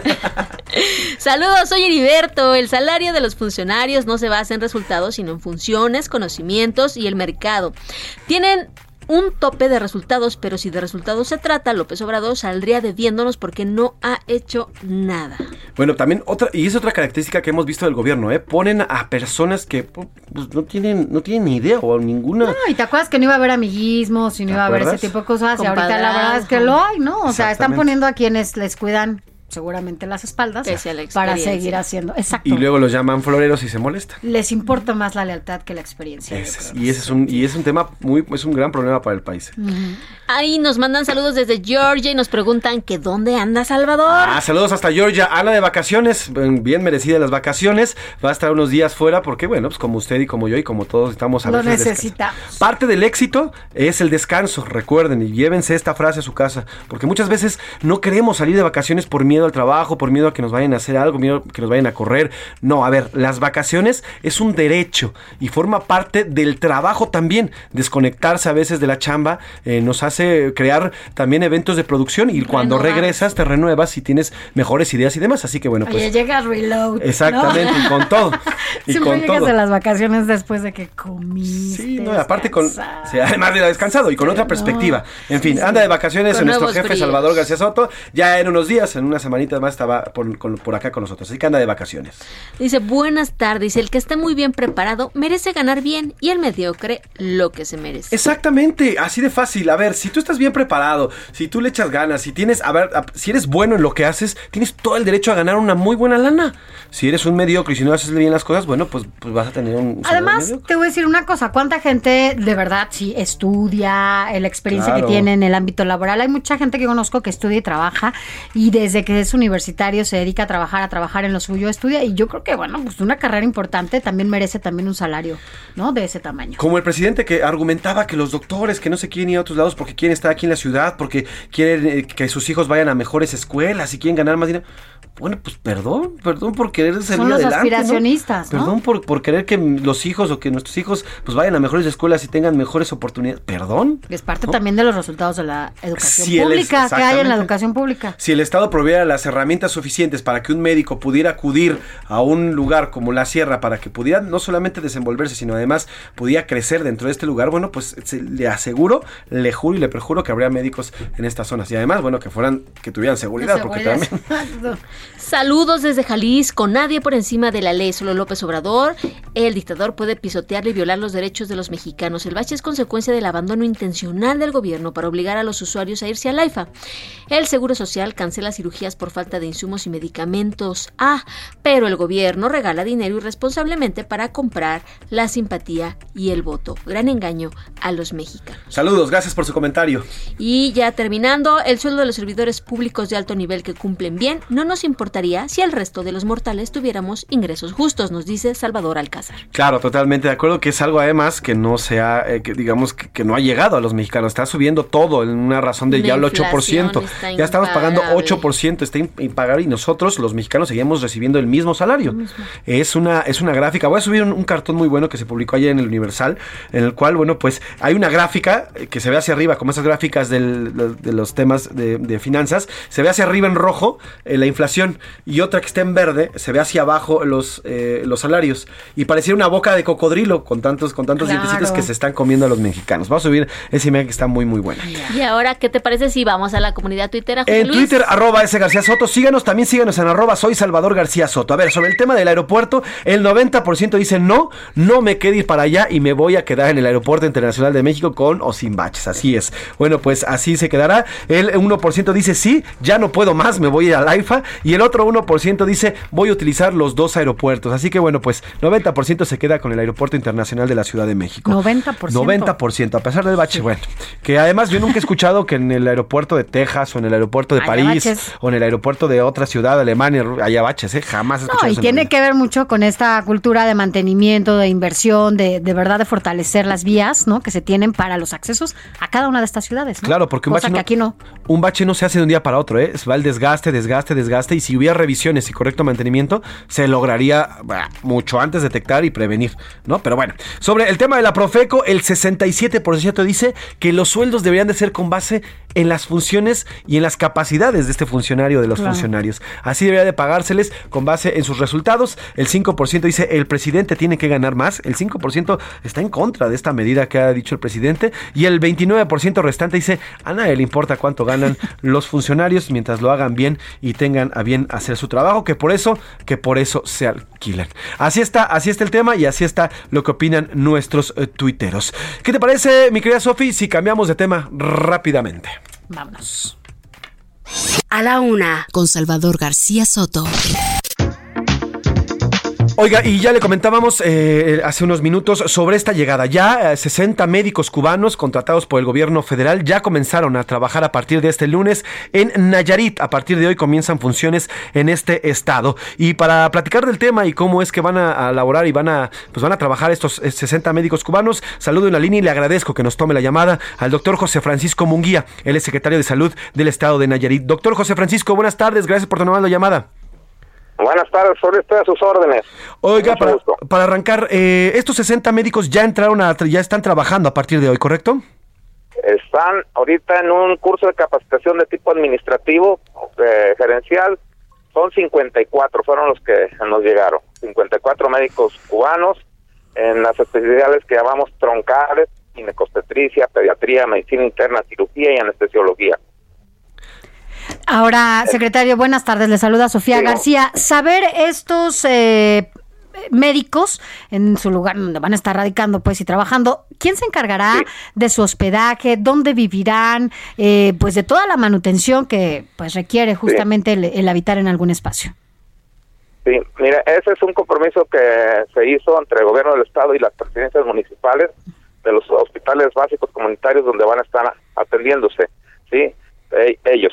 Eh, eso ya eh, está contemplado, van a tener una eh, habitación digna y, este, y estarán atendidos en sus alimentaciones en los sitios a donde van a, acudir a atender eh, la problemática que tenemos de, de atención de salud.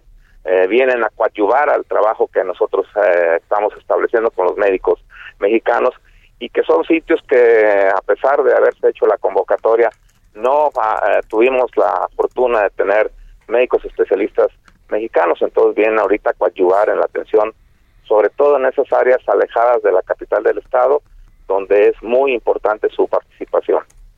Ahora, doctor, eh, en un tema, digamos, eh, de una mala praxis, de que ocurra algo, esperemos que no, tocamos madera, pero de una mala praxis, que ocurra algún, no sé, algún tipo de negligencia médica, le repito, esperamos que no, ¿quién, eh, ¿quién respondería por estos médicos cubanos? ¿Quién saldría, pues, ¿quién, quién respondería por ellos?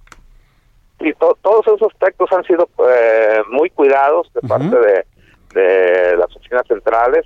Ellos vienen perfectamente calificados, están este, validando sus, sus eh, currículas, eh, cada uno de ellos, y esperemos que en este tenor eh, no haya ninguna circunstancia de esta naturaleza, pero eso todo es, viene bien contemplado en este convenio de colaboración y de y de participación que le vuelvo a manifestar será de mucha importancia para la atención que nosotros vamos a tener en esas áreas. Pero yo quiero insistir un poco en esto que dice mi compañero eh, José Luis, es quién será responsable, ojalá que no, también toco madera, pero es vaya, el gobierno mexicano a través de la Secretaría de, de Salud o bien el gobierno cubano. Sí, eh, mire, en ese tenor le- el, convenio en sus eh, particularidades eh, no tengo precisos los datos, pero el Instituto Mexicano del Seguro Social de la Dirección General, donde parte el INS Bienestar, es el que está atendiendo este, eh, estos temas. Ahora, eh, en cuanto a la homologa- homologación de estudios, ya se esta homologación ya se hizo porque sabemos que un médico extranjero no puede, eh, no digamos, no puede atender o no puede ejercer en nuestro país a menos que homologue esto según el artículo sexto. ¿Ya se hizo esta homologación o bajo bajo Sí, qué régimen sí. vienen? No, ya, eh, ya eso fue un tema que se este, atendió en áreas este, centrales, que, como le vuelvo a repetir, la Dirección General del Instituto Mexicano Social, a través de Bienestar, han, atendido esta, estos puntos finos de- de colaboración. Ahora, doctor, estamos platicando con el secretario de Salud del Estado de Nayarit, el doctor José Francisco Munguía. Doctor José Francisco, eh, estos médicos llegan eh, para ser encargados del departamento, digamos, los, ya sea los, eh, no sé, los cirujanos o los internistas, ¿llegan para ser encargados del departamento o van a estar sublevados a un encargado del departamento o del área en específico de los hospitales y clínicas?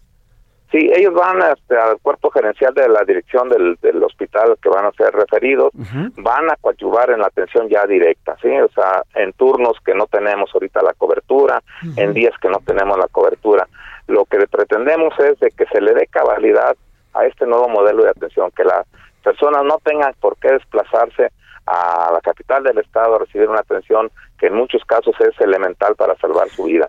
Tenemos aquí unidades están a seis horas de distancia de la capital, como es Puente de Camotlán. Entonces, Puente de Camotlán podrá resolver la problemática del área con estos médicos que tienen eh, esa particularidad, que vienen a las eh, especialidades troncales, elementales, las cuales nos permiten resolver eh, prácticamente las, los casos de urgencia.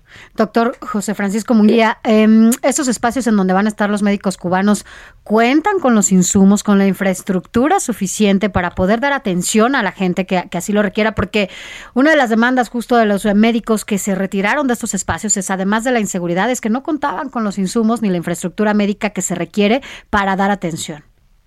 Sí, eh, esa es una de las primeras este, buenas eh, labores que hemos tenido con este nuevo modelo de atención. Todas esas unidades han sido rehabilitados sus quirófanos, tienen los insumos necesarios, tienen los requerimientos que se requieren para atender a, la gente en esa localidad. Tenemos este, unidades que nunca habían sido atendidas en el plano quirúrgico, como es Puente de Camotlán, tiene 15 años que eh, está eh, esa, esa unidad y que nunca habían operado su quirófano era una bodega, ya ahorita está en condiciones aceptables dentro de la normatividad para atender casos de tipo quirúrgico, sobre todo, le vuelvo a repetir, los casos de urgencia, los que son eh, de pronta atención, porque lleva de por medio eh, el, eh, el que se pueda perder una vida. Ahora, doctor, doctor José Francisco Munguía, ¿se sabe cuánto se va a pagar a estos doctores? ¿Cuánto van a ganar? Es un dato que no, no, no lo tengo yo, pero sí le puedo aseverar que no van a ganar más que un médico mexicano. Por ejemplo, ¿cuánto? No, no, no, lo, no lo sabría, no le sabría precisar. Esos son datos que, que yo no, no manejo. ¿Se le va a pagar directo a ellos o al gobierno cubano? Eh, eh, no sé tampoco bajo qué mecánica esté establecido este, este convenio, pero sí sé que no ganan más que un médico mexicano. Ahora, ya con esto, doctor José Francisco Munguía, eh, se va a asegurar, se va a tener por seguro que la atención médica en estas, eh, pues en estas poblaciones, en estas eh, rancherías alejadas de la capital de, de Nayarit, van a ser atendidas, va a haber un médico de planta sí o sí para atender a la población. Así es, ese, ese- esa es la pretensión básica, que es eh, estos médicos que vienen nuevamente, le vuelvo a repetir, a coadyuvar en la atención, atiendan eh, precisamente esos espacios que no tenemos la posibilidad con médicos mexicanos. No vienen a desplazar médicos mexicanos. Vienen a ayudar en nuestra atención a nuestra población en la medida que los médicos mexicanos se vayan incorporando a la plataforma que está abierta y va a quedar abierta de médicos especialistas y que quieran irse a esos lugares, ellos se les releva. ¿Sí? No hay ningún Ah, desplazamiento de médicos mexicanos. Y, se, y hay la seguridad de que si un, México, un médico mexicano tiene eh, la opción o ya decidió ir para allá, se le va a dar las mismas condiciones que se le da al médico cubano. Claro, claro, o sea, está abierta, o sea, esa plataforma, como ustedes saben, se, se abrió hace unas semanas, abril, sí, un mes, y sigue abierta porque pues la cantidad de médicos especialistas eh, quedó muy por debajo de lo que estamos requiriendo. Por darle un dato, aquí en Nayarit requeríamos 443 médicos especialistas de esas especialidades troncales y unas más este, menores, y sin embargo nada más tuvimos la suerte de contar con la colaboración de 43, o sea, 400 médicos especialistas no atendieron a nuestra convocatoria. Secretario de Salud allá en Nayarit, José Francisco Murguía. Bueno, ¿cuánto es lo que, gas, lo que gana un eh, médico allá en Nayarit? El máximo sueldo que gana. Sí, un, Un médico especialista, eh, dependiendo de su categoría, porque tenemos médicos especialistas A, B y C, pero en términos promedios anda, anda por los 23 mil pesos quincenales. 23 mil, sí, más o menos 46 mil pesos al mes, más o menos. Sí. Ah, ok, En un especialista. Este, brutos, más o menos ya pues, fuera de impuestos, todos estamos hablando de 42 mil pesos promedio. Mensual. Mensual, sí. Perfecto. Bueno, pues eh, estaremos pendientes, secretario. Le agradezco que nos tome la llamada y por favor no perdamos el contacto eh, para ver cómo va avanzando este trabajo de los cubanos, de estos médicos cubanos que ya están por allá en Nayarit. Le agradezco, doctor José Francisco Munguía. Así es, será un gusto. Gracias, Gracias. el secretario de Salud de Nayarit, el doctor José Francisco Munguía. Pues ahí está, ya están trabajando y lo nos dice, ¿no? Si los médicos mexicanos quieren ir, eh, pues simplemente se van a ocupar las plazas que tienen los médicos cubanos que ya están allá. Bueno, veremos Hay cuál. muchas dudas todavía, no sabemos quién les va a pagar, a quién se los van a pagar. Que decían mucho que se iba a pagar directamente al gobierno cubano, Sí, ¿no? Que no iba a ser directo a ellos. Y ahora, otro, otra cosa importante decirlo aquí es, si se les van a pagar así los sueldos, por otra parte acá, quienes van a dar atención, quienes van a, a- a resolver la parte económica de cada uno de los médicos en los lugares en donde estén, pues serán las alcaldías, las presidencias municipales. Ahora, ese presupuesto se lo está dando el secretario de Salud del gobierno federal o lo están tomando de los de, de los presupuestos locales, ¿no? O sea, ¿de dónde está saliendo ese dinero? Entonces, se están utilizando recursos de diferentes... Qué bueno que vengan. Ajá. Sea, nadie diga que no. Pero también que se les dé el mismo trato a los médicos mexicanos. Pues un sí. trato digno que se merecen hoy y siempre por la labor que hacen. Bueno, pues ya nos vamos a ir a un, un corte, nos vamos a ir con música. Vámonos con eh, Billie Holiday, Summertime y esta canción de 1936.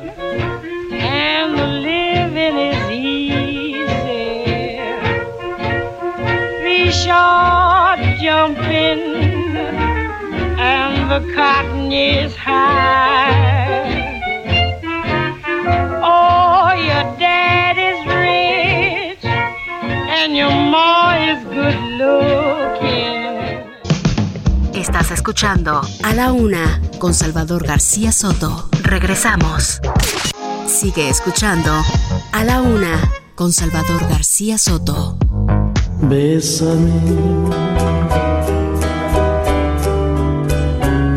Bésame mucho. Como si fuera esta noche la última vez. Bésame. Bésame mucho.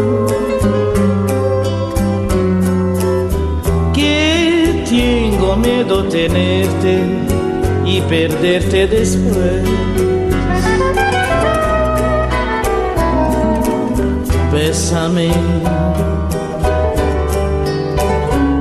bésame mucho, como si fuera esta noche la última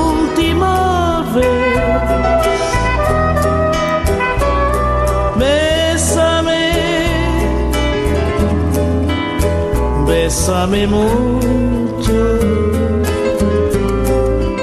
Dos de la tarde con 31 minutos, dos de la tarde con 31 minutos. Qué romántico nos pusimos, mi Sí, ya querida estamos Sofi. aquí bailando. Pues nada más y nada menos que Bésame Mucho, obviamente de la autoría de la mexicana Consuelito Velázquez, Consuelo Velázquez, pero en voz de quién la estamos escuchando, Se Sofi. llama Cesarea Évora. Así es. Ella, eh, bueno, pues es- hizo este álbum que se llama Great Expectations y salió en 1998. Ella, pues es de Sao Vicente, es brasileña nació- y bueno, pues, ah, no, no, no. No. Ella Nació en Sao Vicente, que es una provincia que es una de las islas de Cabo Verde, allá en África. Y tiene esta, en esta, en esta provincia se habla también además el portugués. portugués. Y ella además pues, habla, habla español, habla español. eh, y es un- murió el 17 de diciembre de 2011 y es una cantante caboverdiana, así se les dice, que no sabía el caboverdiano, eh, con sobrenombre de la reina de la morna. También era conocida como la diva de los pies descalzos, debido a su costumbre de presentarse descalza sobre los escenarios. Y bueno, pues ella además fue una de las fervientes eh, luchadoras, activistas en pro de la mujer, eh, de la mujer eh, negra, de la mujer Claro, afrodescendiente allá en Cabo Verde, en, en- en esta parte eh, de África. Así que bésame mucho con Cesaria Évora, esta cantante, cantante proveniente de esta, de esta pequeña isla de Sao Vicente. Trépale, mi Alex. Bésame mucho. Que tengo miedo tenerte y perderte después. A la una, con Salvador García Soto. Ay, hasta suspiramos aquí en la cabina después de, este, después de este final. Pero bueno, vamos a información internacional, eh, mi querida Sofía, porque lo que nos temíamos, aquí, aquí se lo prohibimos, aquí lo veíamos venir en el gobierno de... Aunque no quisieran. Aunque no quisiéramos, en el gobierno de salud, el, de- el secretario de salud nos decían que no había que preocuparnos, pero ya la Organización Mundial de la Salud declaró a la nueva emergencia de salud, como nueva emergencia de salud, al el tema de la viruela del mono, Sofía. Sí, ya con esta medida pues buscan aumentar mecanismos de vigilancia y acelerar la investigación Constitución de vacunas, porque bueno, pues hasta ahorita van eh, más de 16 mil casos en 75 países. ¿no? Así es, la viruela símica se transmite principalmente por contacto directo con sangre, líquidos corporales, lesiones de la piel, gotículas, respiratorios y objetos contaminados, pero a diferencia del COVID, este tiene que haber un contacto directo y estrecho, muy cercano. No es como las gotículas que sabíamos y que nos acostumbramos eh, con el COVID que se esparcían con esa especie de spray de la saliva. No, aquí tiene que haber un contacto directo de persona infectada a un, a uno. Exacta. Pues no besito, pero sí un contacto Muy muy, estrecho, muy cercano. ¿no? La Secretaría de Salud indicó en un comunicado que hasta el 23 de julio hay confirmados 55 casos en el Estado de México y el primero fue detectado el pasado 28 de eh, mayo. Eh, y además en Oaxaca ya también hay un caso. Ya detectaron el primer caso de viruela símica y así lo dijo la Secretaría de Salud Estatal. El paciente está hospitalizado y es un caso pues importado. Se trata de un turista que visitó el estado y bueno, pues Así esto es. fue en las vacaciones. ¿no? Y bueno, pues mientras tanto en Jalisco, que fue uno de los primeros lugares donde se detectó, principalmente en Puerto Vallarta, bueno, pues ya eh, hay al menos, al menos, hay cerca de 17 casos confirmados. Y es que mire, eh, se trata también de muchas personas que están viniendo a nuestro país infectadas. Como lo que Es- pasó con la pandemia. Más o menos, exactamente.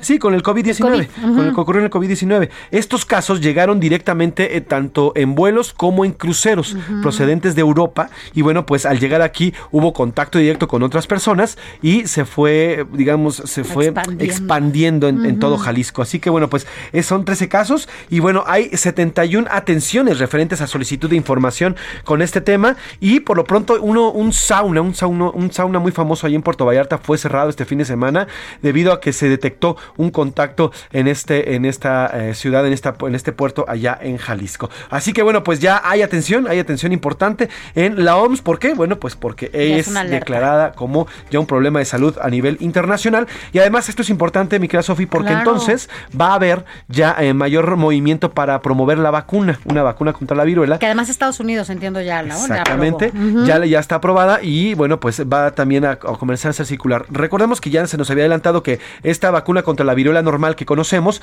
también puede funcionar para la viruela del mono, pero por lo pronto pues hay que estar al pendientes porque ya es un problema que ha declarado eh, salud. Y siguiendo con temas internacionales, eh, Sofi. Vámonos hasta Canadá, ¿no? Porque, bueno, pues allá ocurrió una serie de tiroteos. Esto en la ciudad de Langley, en Canadá, y la policía confirmó que hay un hombre detenido. Un portavoz de la Real Policía Montada indicó que habría varios muertos, pero no especificó la cifra. Las víctimas eran indigentes, era gente en situación de calle, y según la policía, el ataque fue dirigido.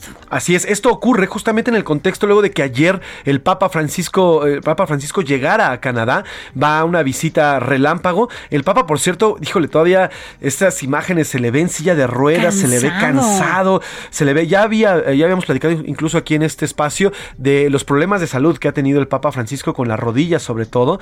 Eh, y bueno, pues eh, viajó, a pesar de que había cancelado en las últimas semanas, pues varios eventos, ahora está aquí en Canadá, está aquí en el país vecino de Canadá, se encuentra en una ceremonia, justamente que está en vivo en estos momentos, una ceremonia para ofrecer disculpas a nombre de la Iglesia Católica para todos los eh, originarios, los pueblos originarios de Canadá que fueron pues dañados, que fueron abruptamente dañados y asesinados y arrasados por eh, varias comunidades católicas eh, pues Allá. al inicio, allá en esta, allá en Canadá. Fíjate, el Papa tiene 85 años. Sí, así es. Entonces, bueno, pues vaya que se ve, se ve, ya se ve cansado. pues. Y es que ha preocupado, y, y incluso el Washington Post lo publicaba hace un par de semanas de, de lo que se hablaba de la salud del Papa Francisco en cuanto a la cancelación de eventos que ya no se le ve casi caminar, se le ve incluso moverse en los pasillos del Vaticano cuando va hacia el balcón o cuando va a emitir algún Despacio. algún espacio, sí se le va a caminar, se le ve en silla de ruedas, ya casi no se le ve, se le ve caminar. En fin, bueno, pues este viaje de penitencia para remendar el diálogo con los pueblos indígenas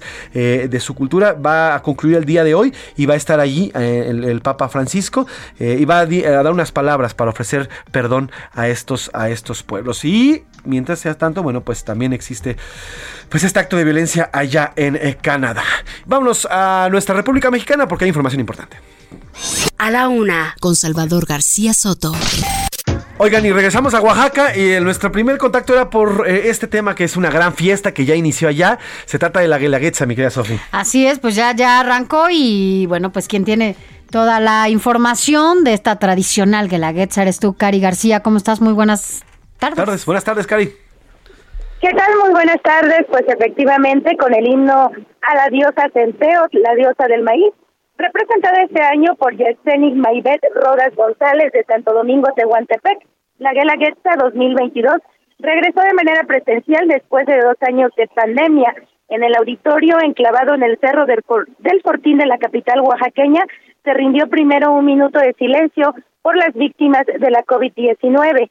Más de 12 mil almas se dieron cita en este recinto conocido como la Rotonda de las Azucenas, en donde 13 delegaciones de las regiones del estado presentaron cada uno de sus sones y jarabes. Fue la delegación de chinas oaxaqueñas quienes pues abrieron este espectáculo de danza y tradición, la cual fue encabezada por el gobernador Alejandro Murat Hinojosa, así como su esposa Ivette Morán de Murat, y e invitados especiales como la secretaria de Energía Rocío Nale García. Eh, también se contó con la presencia de la gobernadora de Guerrero, Evelyn Salgado, además del secretario de Agricultura, Víctor Villalobos. Comentarles rápidamente que de acuerdo a la Secretaría de Turismo de Oaxaca, se espera una derrama económica de más de 460 millones de pesos durante estas festividades de los lunes del cerro. En este momento ya trabajadores del gobierno del estado alistan este escenario para la segunda edición de este lunes.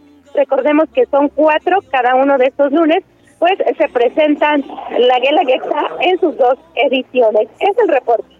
En la cual te agradezco, mi, eh, mi querida Karina. Oye, después de dos años que estuvo pues en un tema virtual y también que estuvo no acostumbrado a, a como normalmente se vive la Guelaguetza, bueno, pues seguramente es una fiesta lo que se vive ya en esta tarde del cerro, ¿no? Así es, José Luis. De hecho, el gobernador del estado pues manifestó con alegría que nuevamente estas festividades de los lunes del cerro hayan regresado de manera presencial y pues también rindieron un homenaje a estas víctimas de esta pandemia. Pues estaremos pendientes, Karina García, gracias por el reporte y diviértete, nada más no tomes mucho mezcalito, ¿eh? No le entres tanto al mezcal. O poquito, poquito. Claro Poquito, sí. nada más para la garganta, para aclararla nada más. Para la garganta, para seguir gritando viva que la Exacto, porque para todo mal Mezcal. y para todo bien. Para todo bien también. Eso, Karina García, te mando un abrazo, buena sí. tarde. Gracias. Karina Gracias, García, buenas tardes. ¿Te gusta el ahí en mezcal? Oaxaca. Soy más tequilero, pero sí, sí le entro el mezcal Sí, a veces, no, de vez en vez. Pero bueno, oigan, es lunes, lunes de karaoke con el señor Pepe Navarro y el maestro Héctor Canales, que esta semana nos cantan, mire, Enrique Canales, perdónenme, eh, bueno, pues las olas de calor, las sequías, el mundo entero, no solamente nuestro país, está secando literalmente y al parecer a muchos gobernantes no les importa mucho, siguen devastando las selvas, acabando con los ríos naturales, en fin, están viendo y no ven, como diría aquel, no aquel dicho. Vámonos con los curuleos de San Lázaro y este el lunes de karaoke informativo. Cuídalo, cuídalo, cuida, cuídalo, cuídalo, cuida, cuídalo que se nos va a acabar. Cuídalo, cuídalo, cuida, cuídalo, cuídalo, cuida, cuídalo que se nos va a acabar. Tengo un planeta, tengo un planeta, tengo un planeta que se muere día a día. O pregúntale a tu tía cómo va con el calor. ¡Qué calor, qué calor tan grueso! Que si me asomo que yo me quemo. Cuídalo, cuídalo, cuida, cuídalo, cuídalo, cuida, cuídalo que se nos va a acabar. Cuídalo, cuídalo, cuida, cuídalo, cuídalo, cuida, cuídalo que se nos va a acabar. Yo tengo un presi, yo tengo un presi, Yo tengo prisa que se va a acabar la selva, aunque luego ya no llueva y nos muramos de calor. Es nomás un poquito necio. Quiero mi tren y ya luego vemos. Cuídalo, cuídalo, cuida, cuídalo, cuídalo, cuida, cuídalo que se nos va a acabar. Cuídalo, cuídalo, cuida, cuídalo, cuídalo, cuida, cuídalo que se nos va a acabar. Tengo un planeta, tengo un planeta, tengo un planeta que se muere día a día. O pregúntale a tu tía cómo va con el calor. ¡Qué calor, qué calor tan grueso! Que si me asomo que yo me quemo. Cuídalo, cuídalo, cuida, cuídalo, cuídalo, cuida, cuídalo que se nos va a acabar. Perdóname mi amor por ser tan guapo. El señor Oscar Mota ya está aquí para los deportes. Jornada, jornada buena para los mexicanos, aunque no tanto para Checo Pérez, que dejó ir el podio allá en Francia. Esto y toda la información deportiva con mi querido Oscar Mota. ¿Cómo estás, Oscar? Buena tarde. Eso, muy bien. Muchísimas gracias por la presentación, amigas y amigos de la UNA con Salvador García Soto y todo el panel allá, por supuesto. Hoy un gran día para ganar. Tenemos que hablar de los temas importantes del deporte en estos últimos días. Vamos a iniciar con el tema de automovilismo, porque, ay, Checo, todavía me duele. Y es que, como se dice en el argot, era suya y la dejó ir Checo. Estuvo muy cerca de subir al podio, quedó en el cuarto lugar en el Gran Premio de Francia y tuvo muy cerca verdaderamente subir al podio en el tercer sitio. Resulta que tiene una batalla muy importante, muy interesante con el otro piloto de Mercedes, el británico George Russell, que bueno, al final terminó ganando la carrera Max Verstappen, seguido de Lewis Hamilton. Y resulta que en esta batalla que tenían ahí, este, tanto Checo como George Russell, viene una señalización de un virtual safety car. ¿Esto qué significa? La carrera no se detuvo, pero ante un incidente que afortunadamente no pasó a mayores con otro auto, pues la indicación es que tuvieron que bajarle, no tuvieron que reducir la velocidad y esperaban una señal para obviamente volver a acelerar. Resulta que a Checo, pues dice él que no le llegó ese memo, no le llegó el mail, no le avisaron, me lo agarraron degustando tubérculo poblano, estaba dormido Checo y bolas. Cuando a- avisan que se tiene que volver a acelerar, no se enteró en ese momento. George Russell parece que sí recibió ese mensaje y lo termina rebasando. Vamos a escuchar las palabras de Checo Pérez, visiblemente, lo van a escuchar visiblemente molesto por esta situación. Escuchemos. Hubo un problema con el Virtual Safety Car que habían dado la indicación que se acababa fuera de la 9 y no fue así, entonces eh, se acabó en la entrada a la 15 y cuando se para el Safety Car yo estaba muy cerca de mi delta, entonces no podía acelerar, no entiendo qué pasó. Creo que tuvieron un problema en, en la torre de control porque simplemente no, no, no entiendo y bueno, nos costó el podium, pero al final una carrera donde no tuvimos mucho ritmo. Ahí está, pero bueno, también es una semana de carrera, viene el Gran Premio en Hungría y vamos a ver entonces si Checo puede levantarse. ¡Ánimo, ánimo muchacho! Y por cierto, también siguiendo en temas de automovilismo, el que lo hizo fenomenal es el piloto de Arrow McLaren, por supuesto el mexicano Patricio Pato Howard, que termina ganando la IndyCar en Iowa, su segundo triunfo de la temporada y sigue en la pelea, por supuesto, por el campeonato, el, el buen Pato Howard. ¡Felicidades! Muy bien a este regiomontano. Tenemos que pasar rápidamente a temas de fútbol, porque bueno, estuvo por ahí interesante un doblete de Santiago Jiménez con Cruz Azul. Santiago Jiménez que parece en esta semana, obviamente se los estaremos informando en el instante que se confirme, pues ya sería nuevo delantero del Feyenoord de Holanda y podría entonces despedirse con este doblete que logró con Cruz Azul, que terminó empatando 2 a 2 con el Puebla. Toluca, que lo sigue haciendo muy bien, un gran arranque del equipo choricero, 2 a 1 sobre Santos, Necaxa 1-0 sobre el equipo de Juárez, el América, ¿qué le pasa al América? ¿Qué le pasa, Lupita? Tijuana vence al América 2 a 0, Tigres 2 a 0 sobre el Atlas y un 0-0 entre Pachuca y Pumas. Así que ahí está, por supuesto, la jornada 4 y veremos, obviamente, cómo, cómo se estarán reacomodando Monterrey, Toluca, Tigres, Puebla, Pachuca, León y Pumas. Son el 1 y el 7, del 1 al 7, los mejores equipos. Estaremos revisando todo esto a lo largo de la semana. Yo me despido, los invito a que me sigan en arroba mota-sports y recuerden que hoy es un gran día para ganar. Regresamos.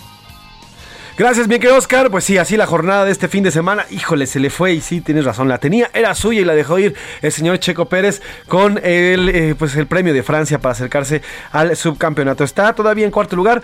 Veremos si por, por lo menos acá alcanza a remontar en las últimas, en las ya pocas fechas que le queda a este campeonato de la Fórmula 1. Gracias, mi querido Oscar Mota. Oiga, y ahora vamos a ir a las calles de la Ciudad de México con mi compañero Gerardo Galicia. Él está en Iztapalapa porque en las obras de la línea 2 del cablebús están detenidas y eh, el transporte emergente, bueno, pues hay, hay ahí transporte por estas obras en la línea 2 del cable bus. Jerry, ¿cómo estás, querido Galicia? Cuéntanos qué está pasando en esta zona de la Ciudad de México. Buena tarde. Así es, mi querido José Luis, Sofi, excelente tarde. Y fíjate que este transporte alternativo es completamente gratuito y lo pueden abordar justo en las estaciones afectadas por estas obras de mantenimiento. Es un mantenimiento anual de manera preventiva, se va a revisar todo el cableado, frenos, el sistema de poleas de la línea número 2 del cablebus. De hecho, ya esta es la segunda etapa y las estaciones que deben cerrar por lo menos sus puertas durante esta fase de mantenimiento son las estaciones que, eh, Constitución, Quetzalcóatl, Torres Buenavista y por este motivo se brinda eh, transporte alternativo con camiones de la RTP completamente gratuito. Si van a abordar eh, o si necesitaban utilizar el cablebus pueden llegar a la estación Constitución y desde este punto están partiendo los camiones de la RTP y tienen tres rutas. Pueden eh, llegar de manera directa a la estación Quetzalcóatl, otra hay otra fila para poder abordar y llegar a Torres Buenavista y una vez y una más a Jalpa y ya estando en la estación Jalpa pueden nuevamente abordar la línea número 2 del cablebus y llegar hasta la estación Santa Marta a Catitla. Eh, tenemos de momento una fila cercana a las 30 eh, personas, pero en general hemos visto que está fluyendo bastante bien este servicio alternativo con camiones de la RTP. Únicamente habrá que seguir con tiempo si van a utilizar estas estaciones afectadas por el mantenimiento que se tiene programado finalicen el próximo domingo. Y por lo pronto, el reporte. Estaremos pendientes, Jerry. Gracias por el reporte y hacemos enlace cualquier cosa que surja por allá. Buena tarde. Con todo gusto, excelente tarde. Gracias. Geraldo Galicia, motor reportero. Sofi, vamos de regreso a Veracruz, ahora a Veracruz, porque ya hay más datos de la detención del ex fiscal Jorge Winkler y lo tiene nuestro compañero, gran reportero Juan David Castilla, corresponsal allá en, en la entidad veracruzana. Juan David, ¿cómo estás, hermano? Buena tarde. Cuéntanos qué hay de la detención del ex fiscal. Hola, ¿qué tal? Muy buenas tardes, Sofía. José Luis, los saludo con mucho gusto desde el estado de Veracruz. Efectivamente, de hecho, me encuentro afuera del penal de Pacho Viejo, municipio de Coatepec, una zona muy cercana a la capital del estado, la ciudad de Jalapa, donde está siendo trasladado en este momento desde el estado de Oaxaca hasta este punto el ex fiscal de Veracruz, Jorge Winkler Ortiz, luego de que fuera detenido en Puerto Escondido, estado de Oaxaca, según información que nos ha confirmado ya la Fiscalía General del Estado a cargo de Verónica Hernández Yadanz. José Luis Sofía, decirles que eh, esta persona está siendo señalada por los presuntos delitos de desaparición forzada y privación ilegal de la libertad en su modalidad de secuestro. Se trata del ex abogado personal del exgobernador panista Miguel Ángel Yunes Linares, quien está siendo trasladado aquí a las salas de juicios orales donde será presentado ante un juez de control para eh, que se defina su situación jurídica. Se espera que sea imputado y posteriormente se le dicte eh, una prisión preventiva eh, oficiosa. decirles, José Luis Sofía, que Jorge Winkler estuvo tres años prófugo de la justicia, luego de haber sido separado del cargo por el Congreso del Estado el pasado 3 de septiembre de 2019, presuntamente al no haber acreditado los exámenes de control y confianza decirles, José Luis Sofía, que él es originario de la ciudad de Oaxaca y estuvo en el cargo durante el periodo de 30 de diciembre de 2016 al 3 de septiembre de 2019. Enfrenta un proceso por el presunto delito de privación ilegal de la libertad según en agravio de un chofer del exfiscal general del Estado, Luis Ángel Bravo Contreras, y esto se constata en la carpeta de investigación 296 diagonal 2019. Cabe recordar también, José Luis Sofía, que el pasado 14 de julio, magistrados del segundo tribunal colegiado en materia administrativa del Consejo de la Judicatura de Veracruz desecharon un proyecto que proponía la restitución de Jorge Winkler como titular de la Fiscalía General del Estado, supuestamente argumentando que había presuntas violaciones a sus derechos humanos y anomalías en su destitución. Sin embargo, este proyecto no tuvo la mayoría que se requería para hacer efectiva la reinstalación y en este momento ya fue detenido. Más adelante daremos seguimiento para ver qué es lo que determina el juez de control. Pues, pues completo tu reporte, Juan David, el cual te agradezco y estamos pendientes y hacemos contacto cualquier cosa que surja por allá. Te mando un abrazo, querido Juan David Castilla.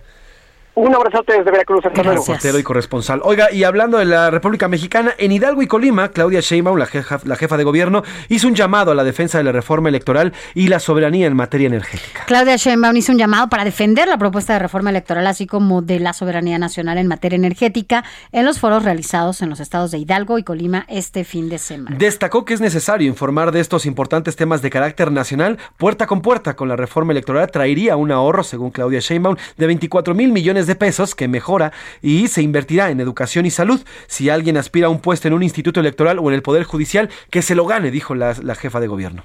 En Colima se reunió con empresarios del lugar y compartió el foro del, con la gobernadora Indira Vizcaíno, quien la describió como una mujer de izquierda profundamente trabajadora, así lo dijo ella, y estamos y estaremos en la misma ruta de la transformación del país. Así estuvo esta gira del fin de semana de la jefa de gobierno Claudia Sheinbaum. Y nos vamos a ir al entretenimiento con Anaí Arriaga, que ya está aquí. Vamos al entretenimiento.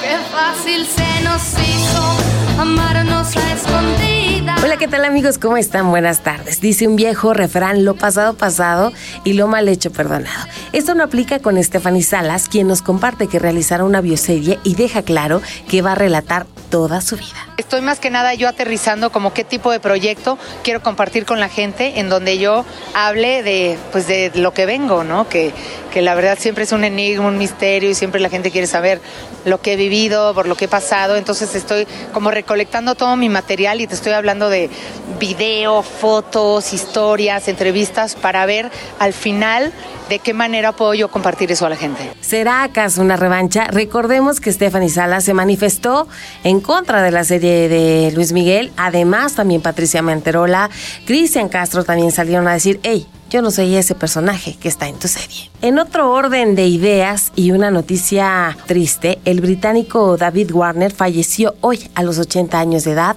como consecuencia de un cáncer. Tras una larga y destacada carrera en cine, teatro y televisión, según ha comunicado su familia, el villano de la película Titanic falleció este lunes. Descanse en paz.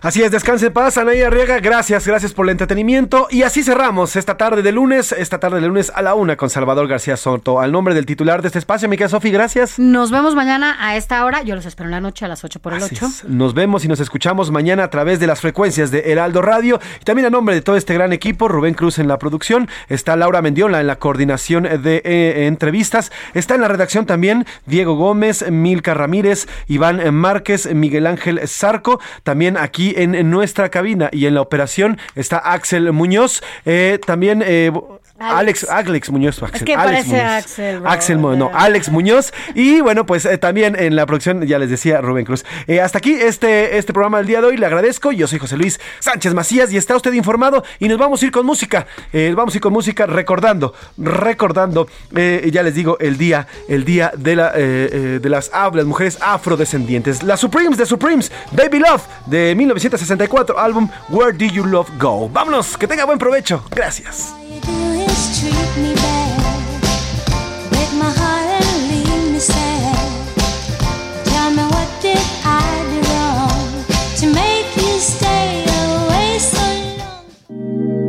Por hoy termina A la Una con Salvador García Soto.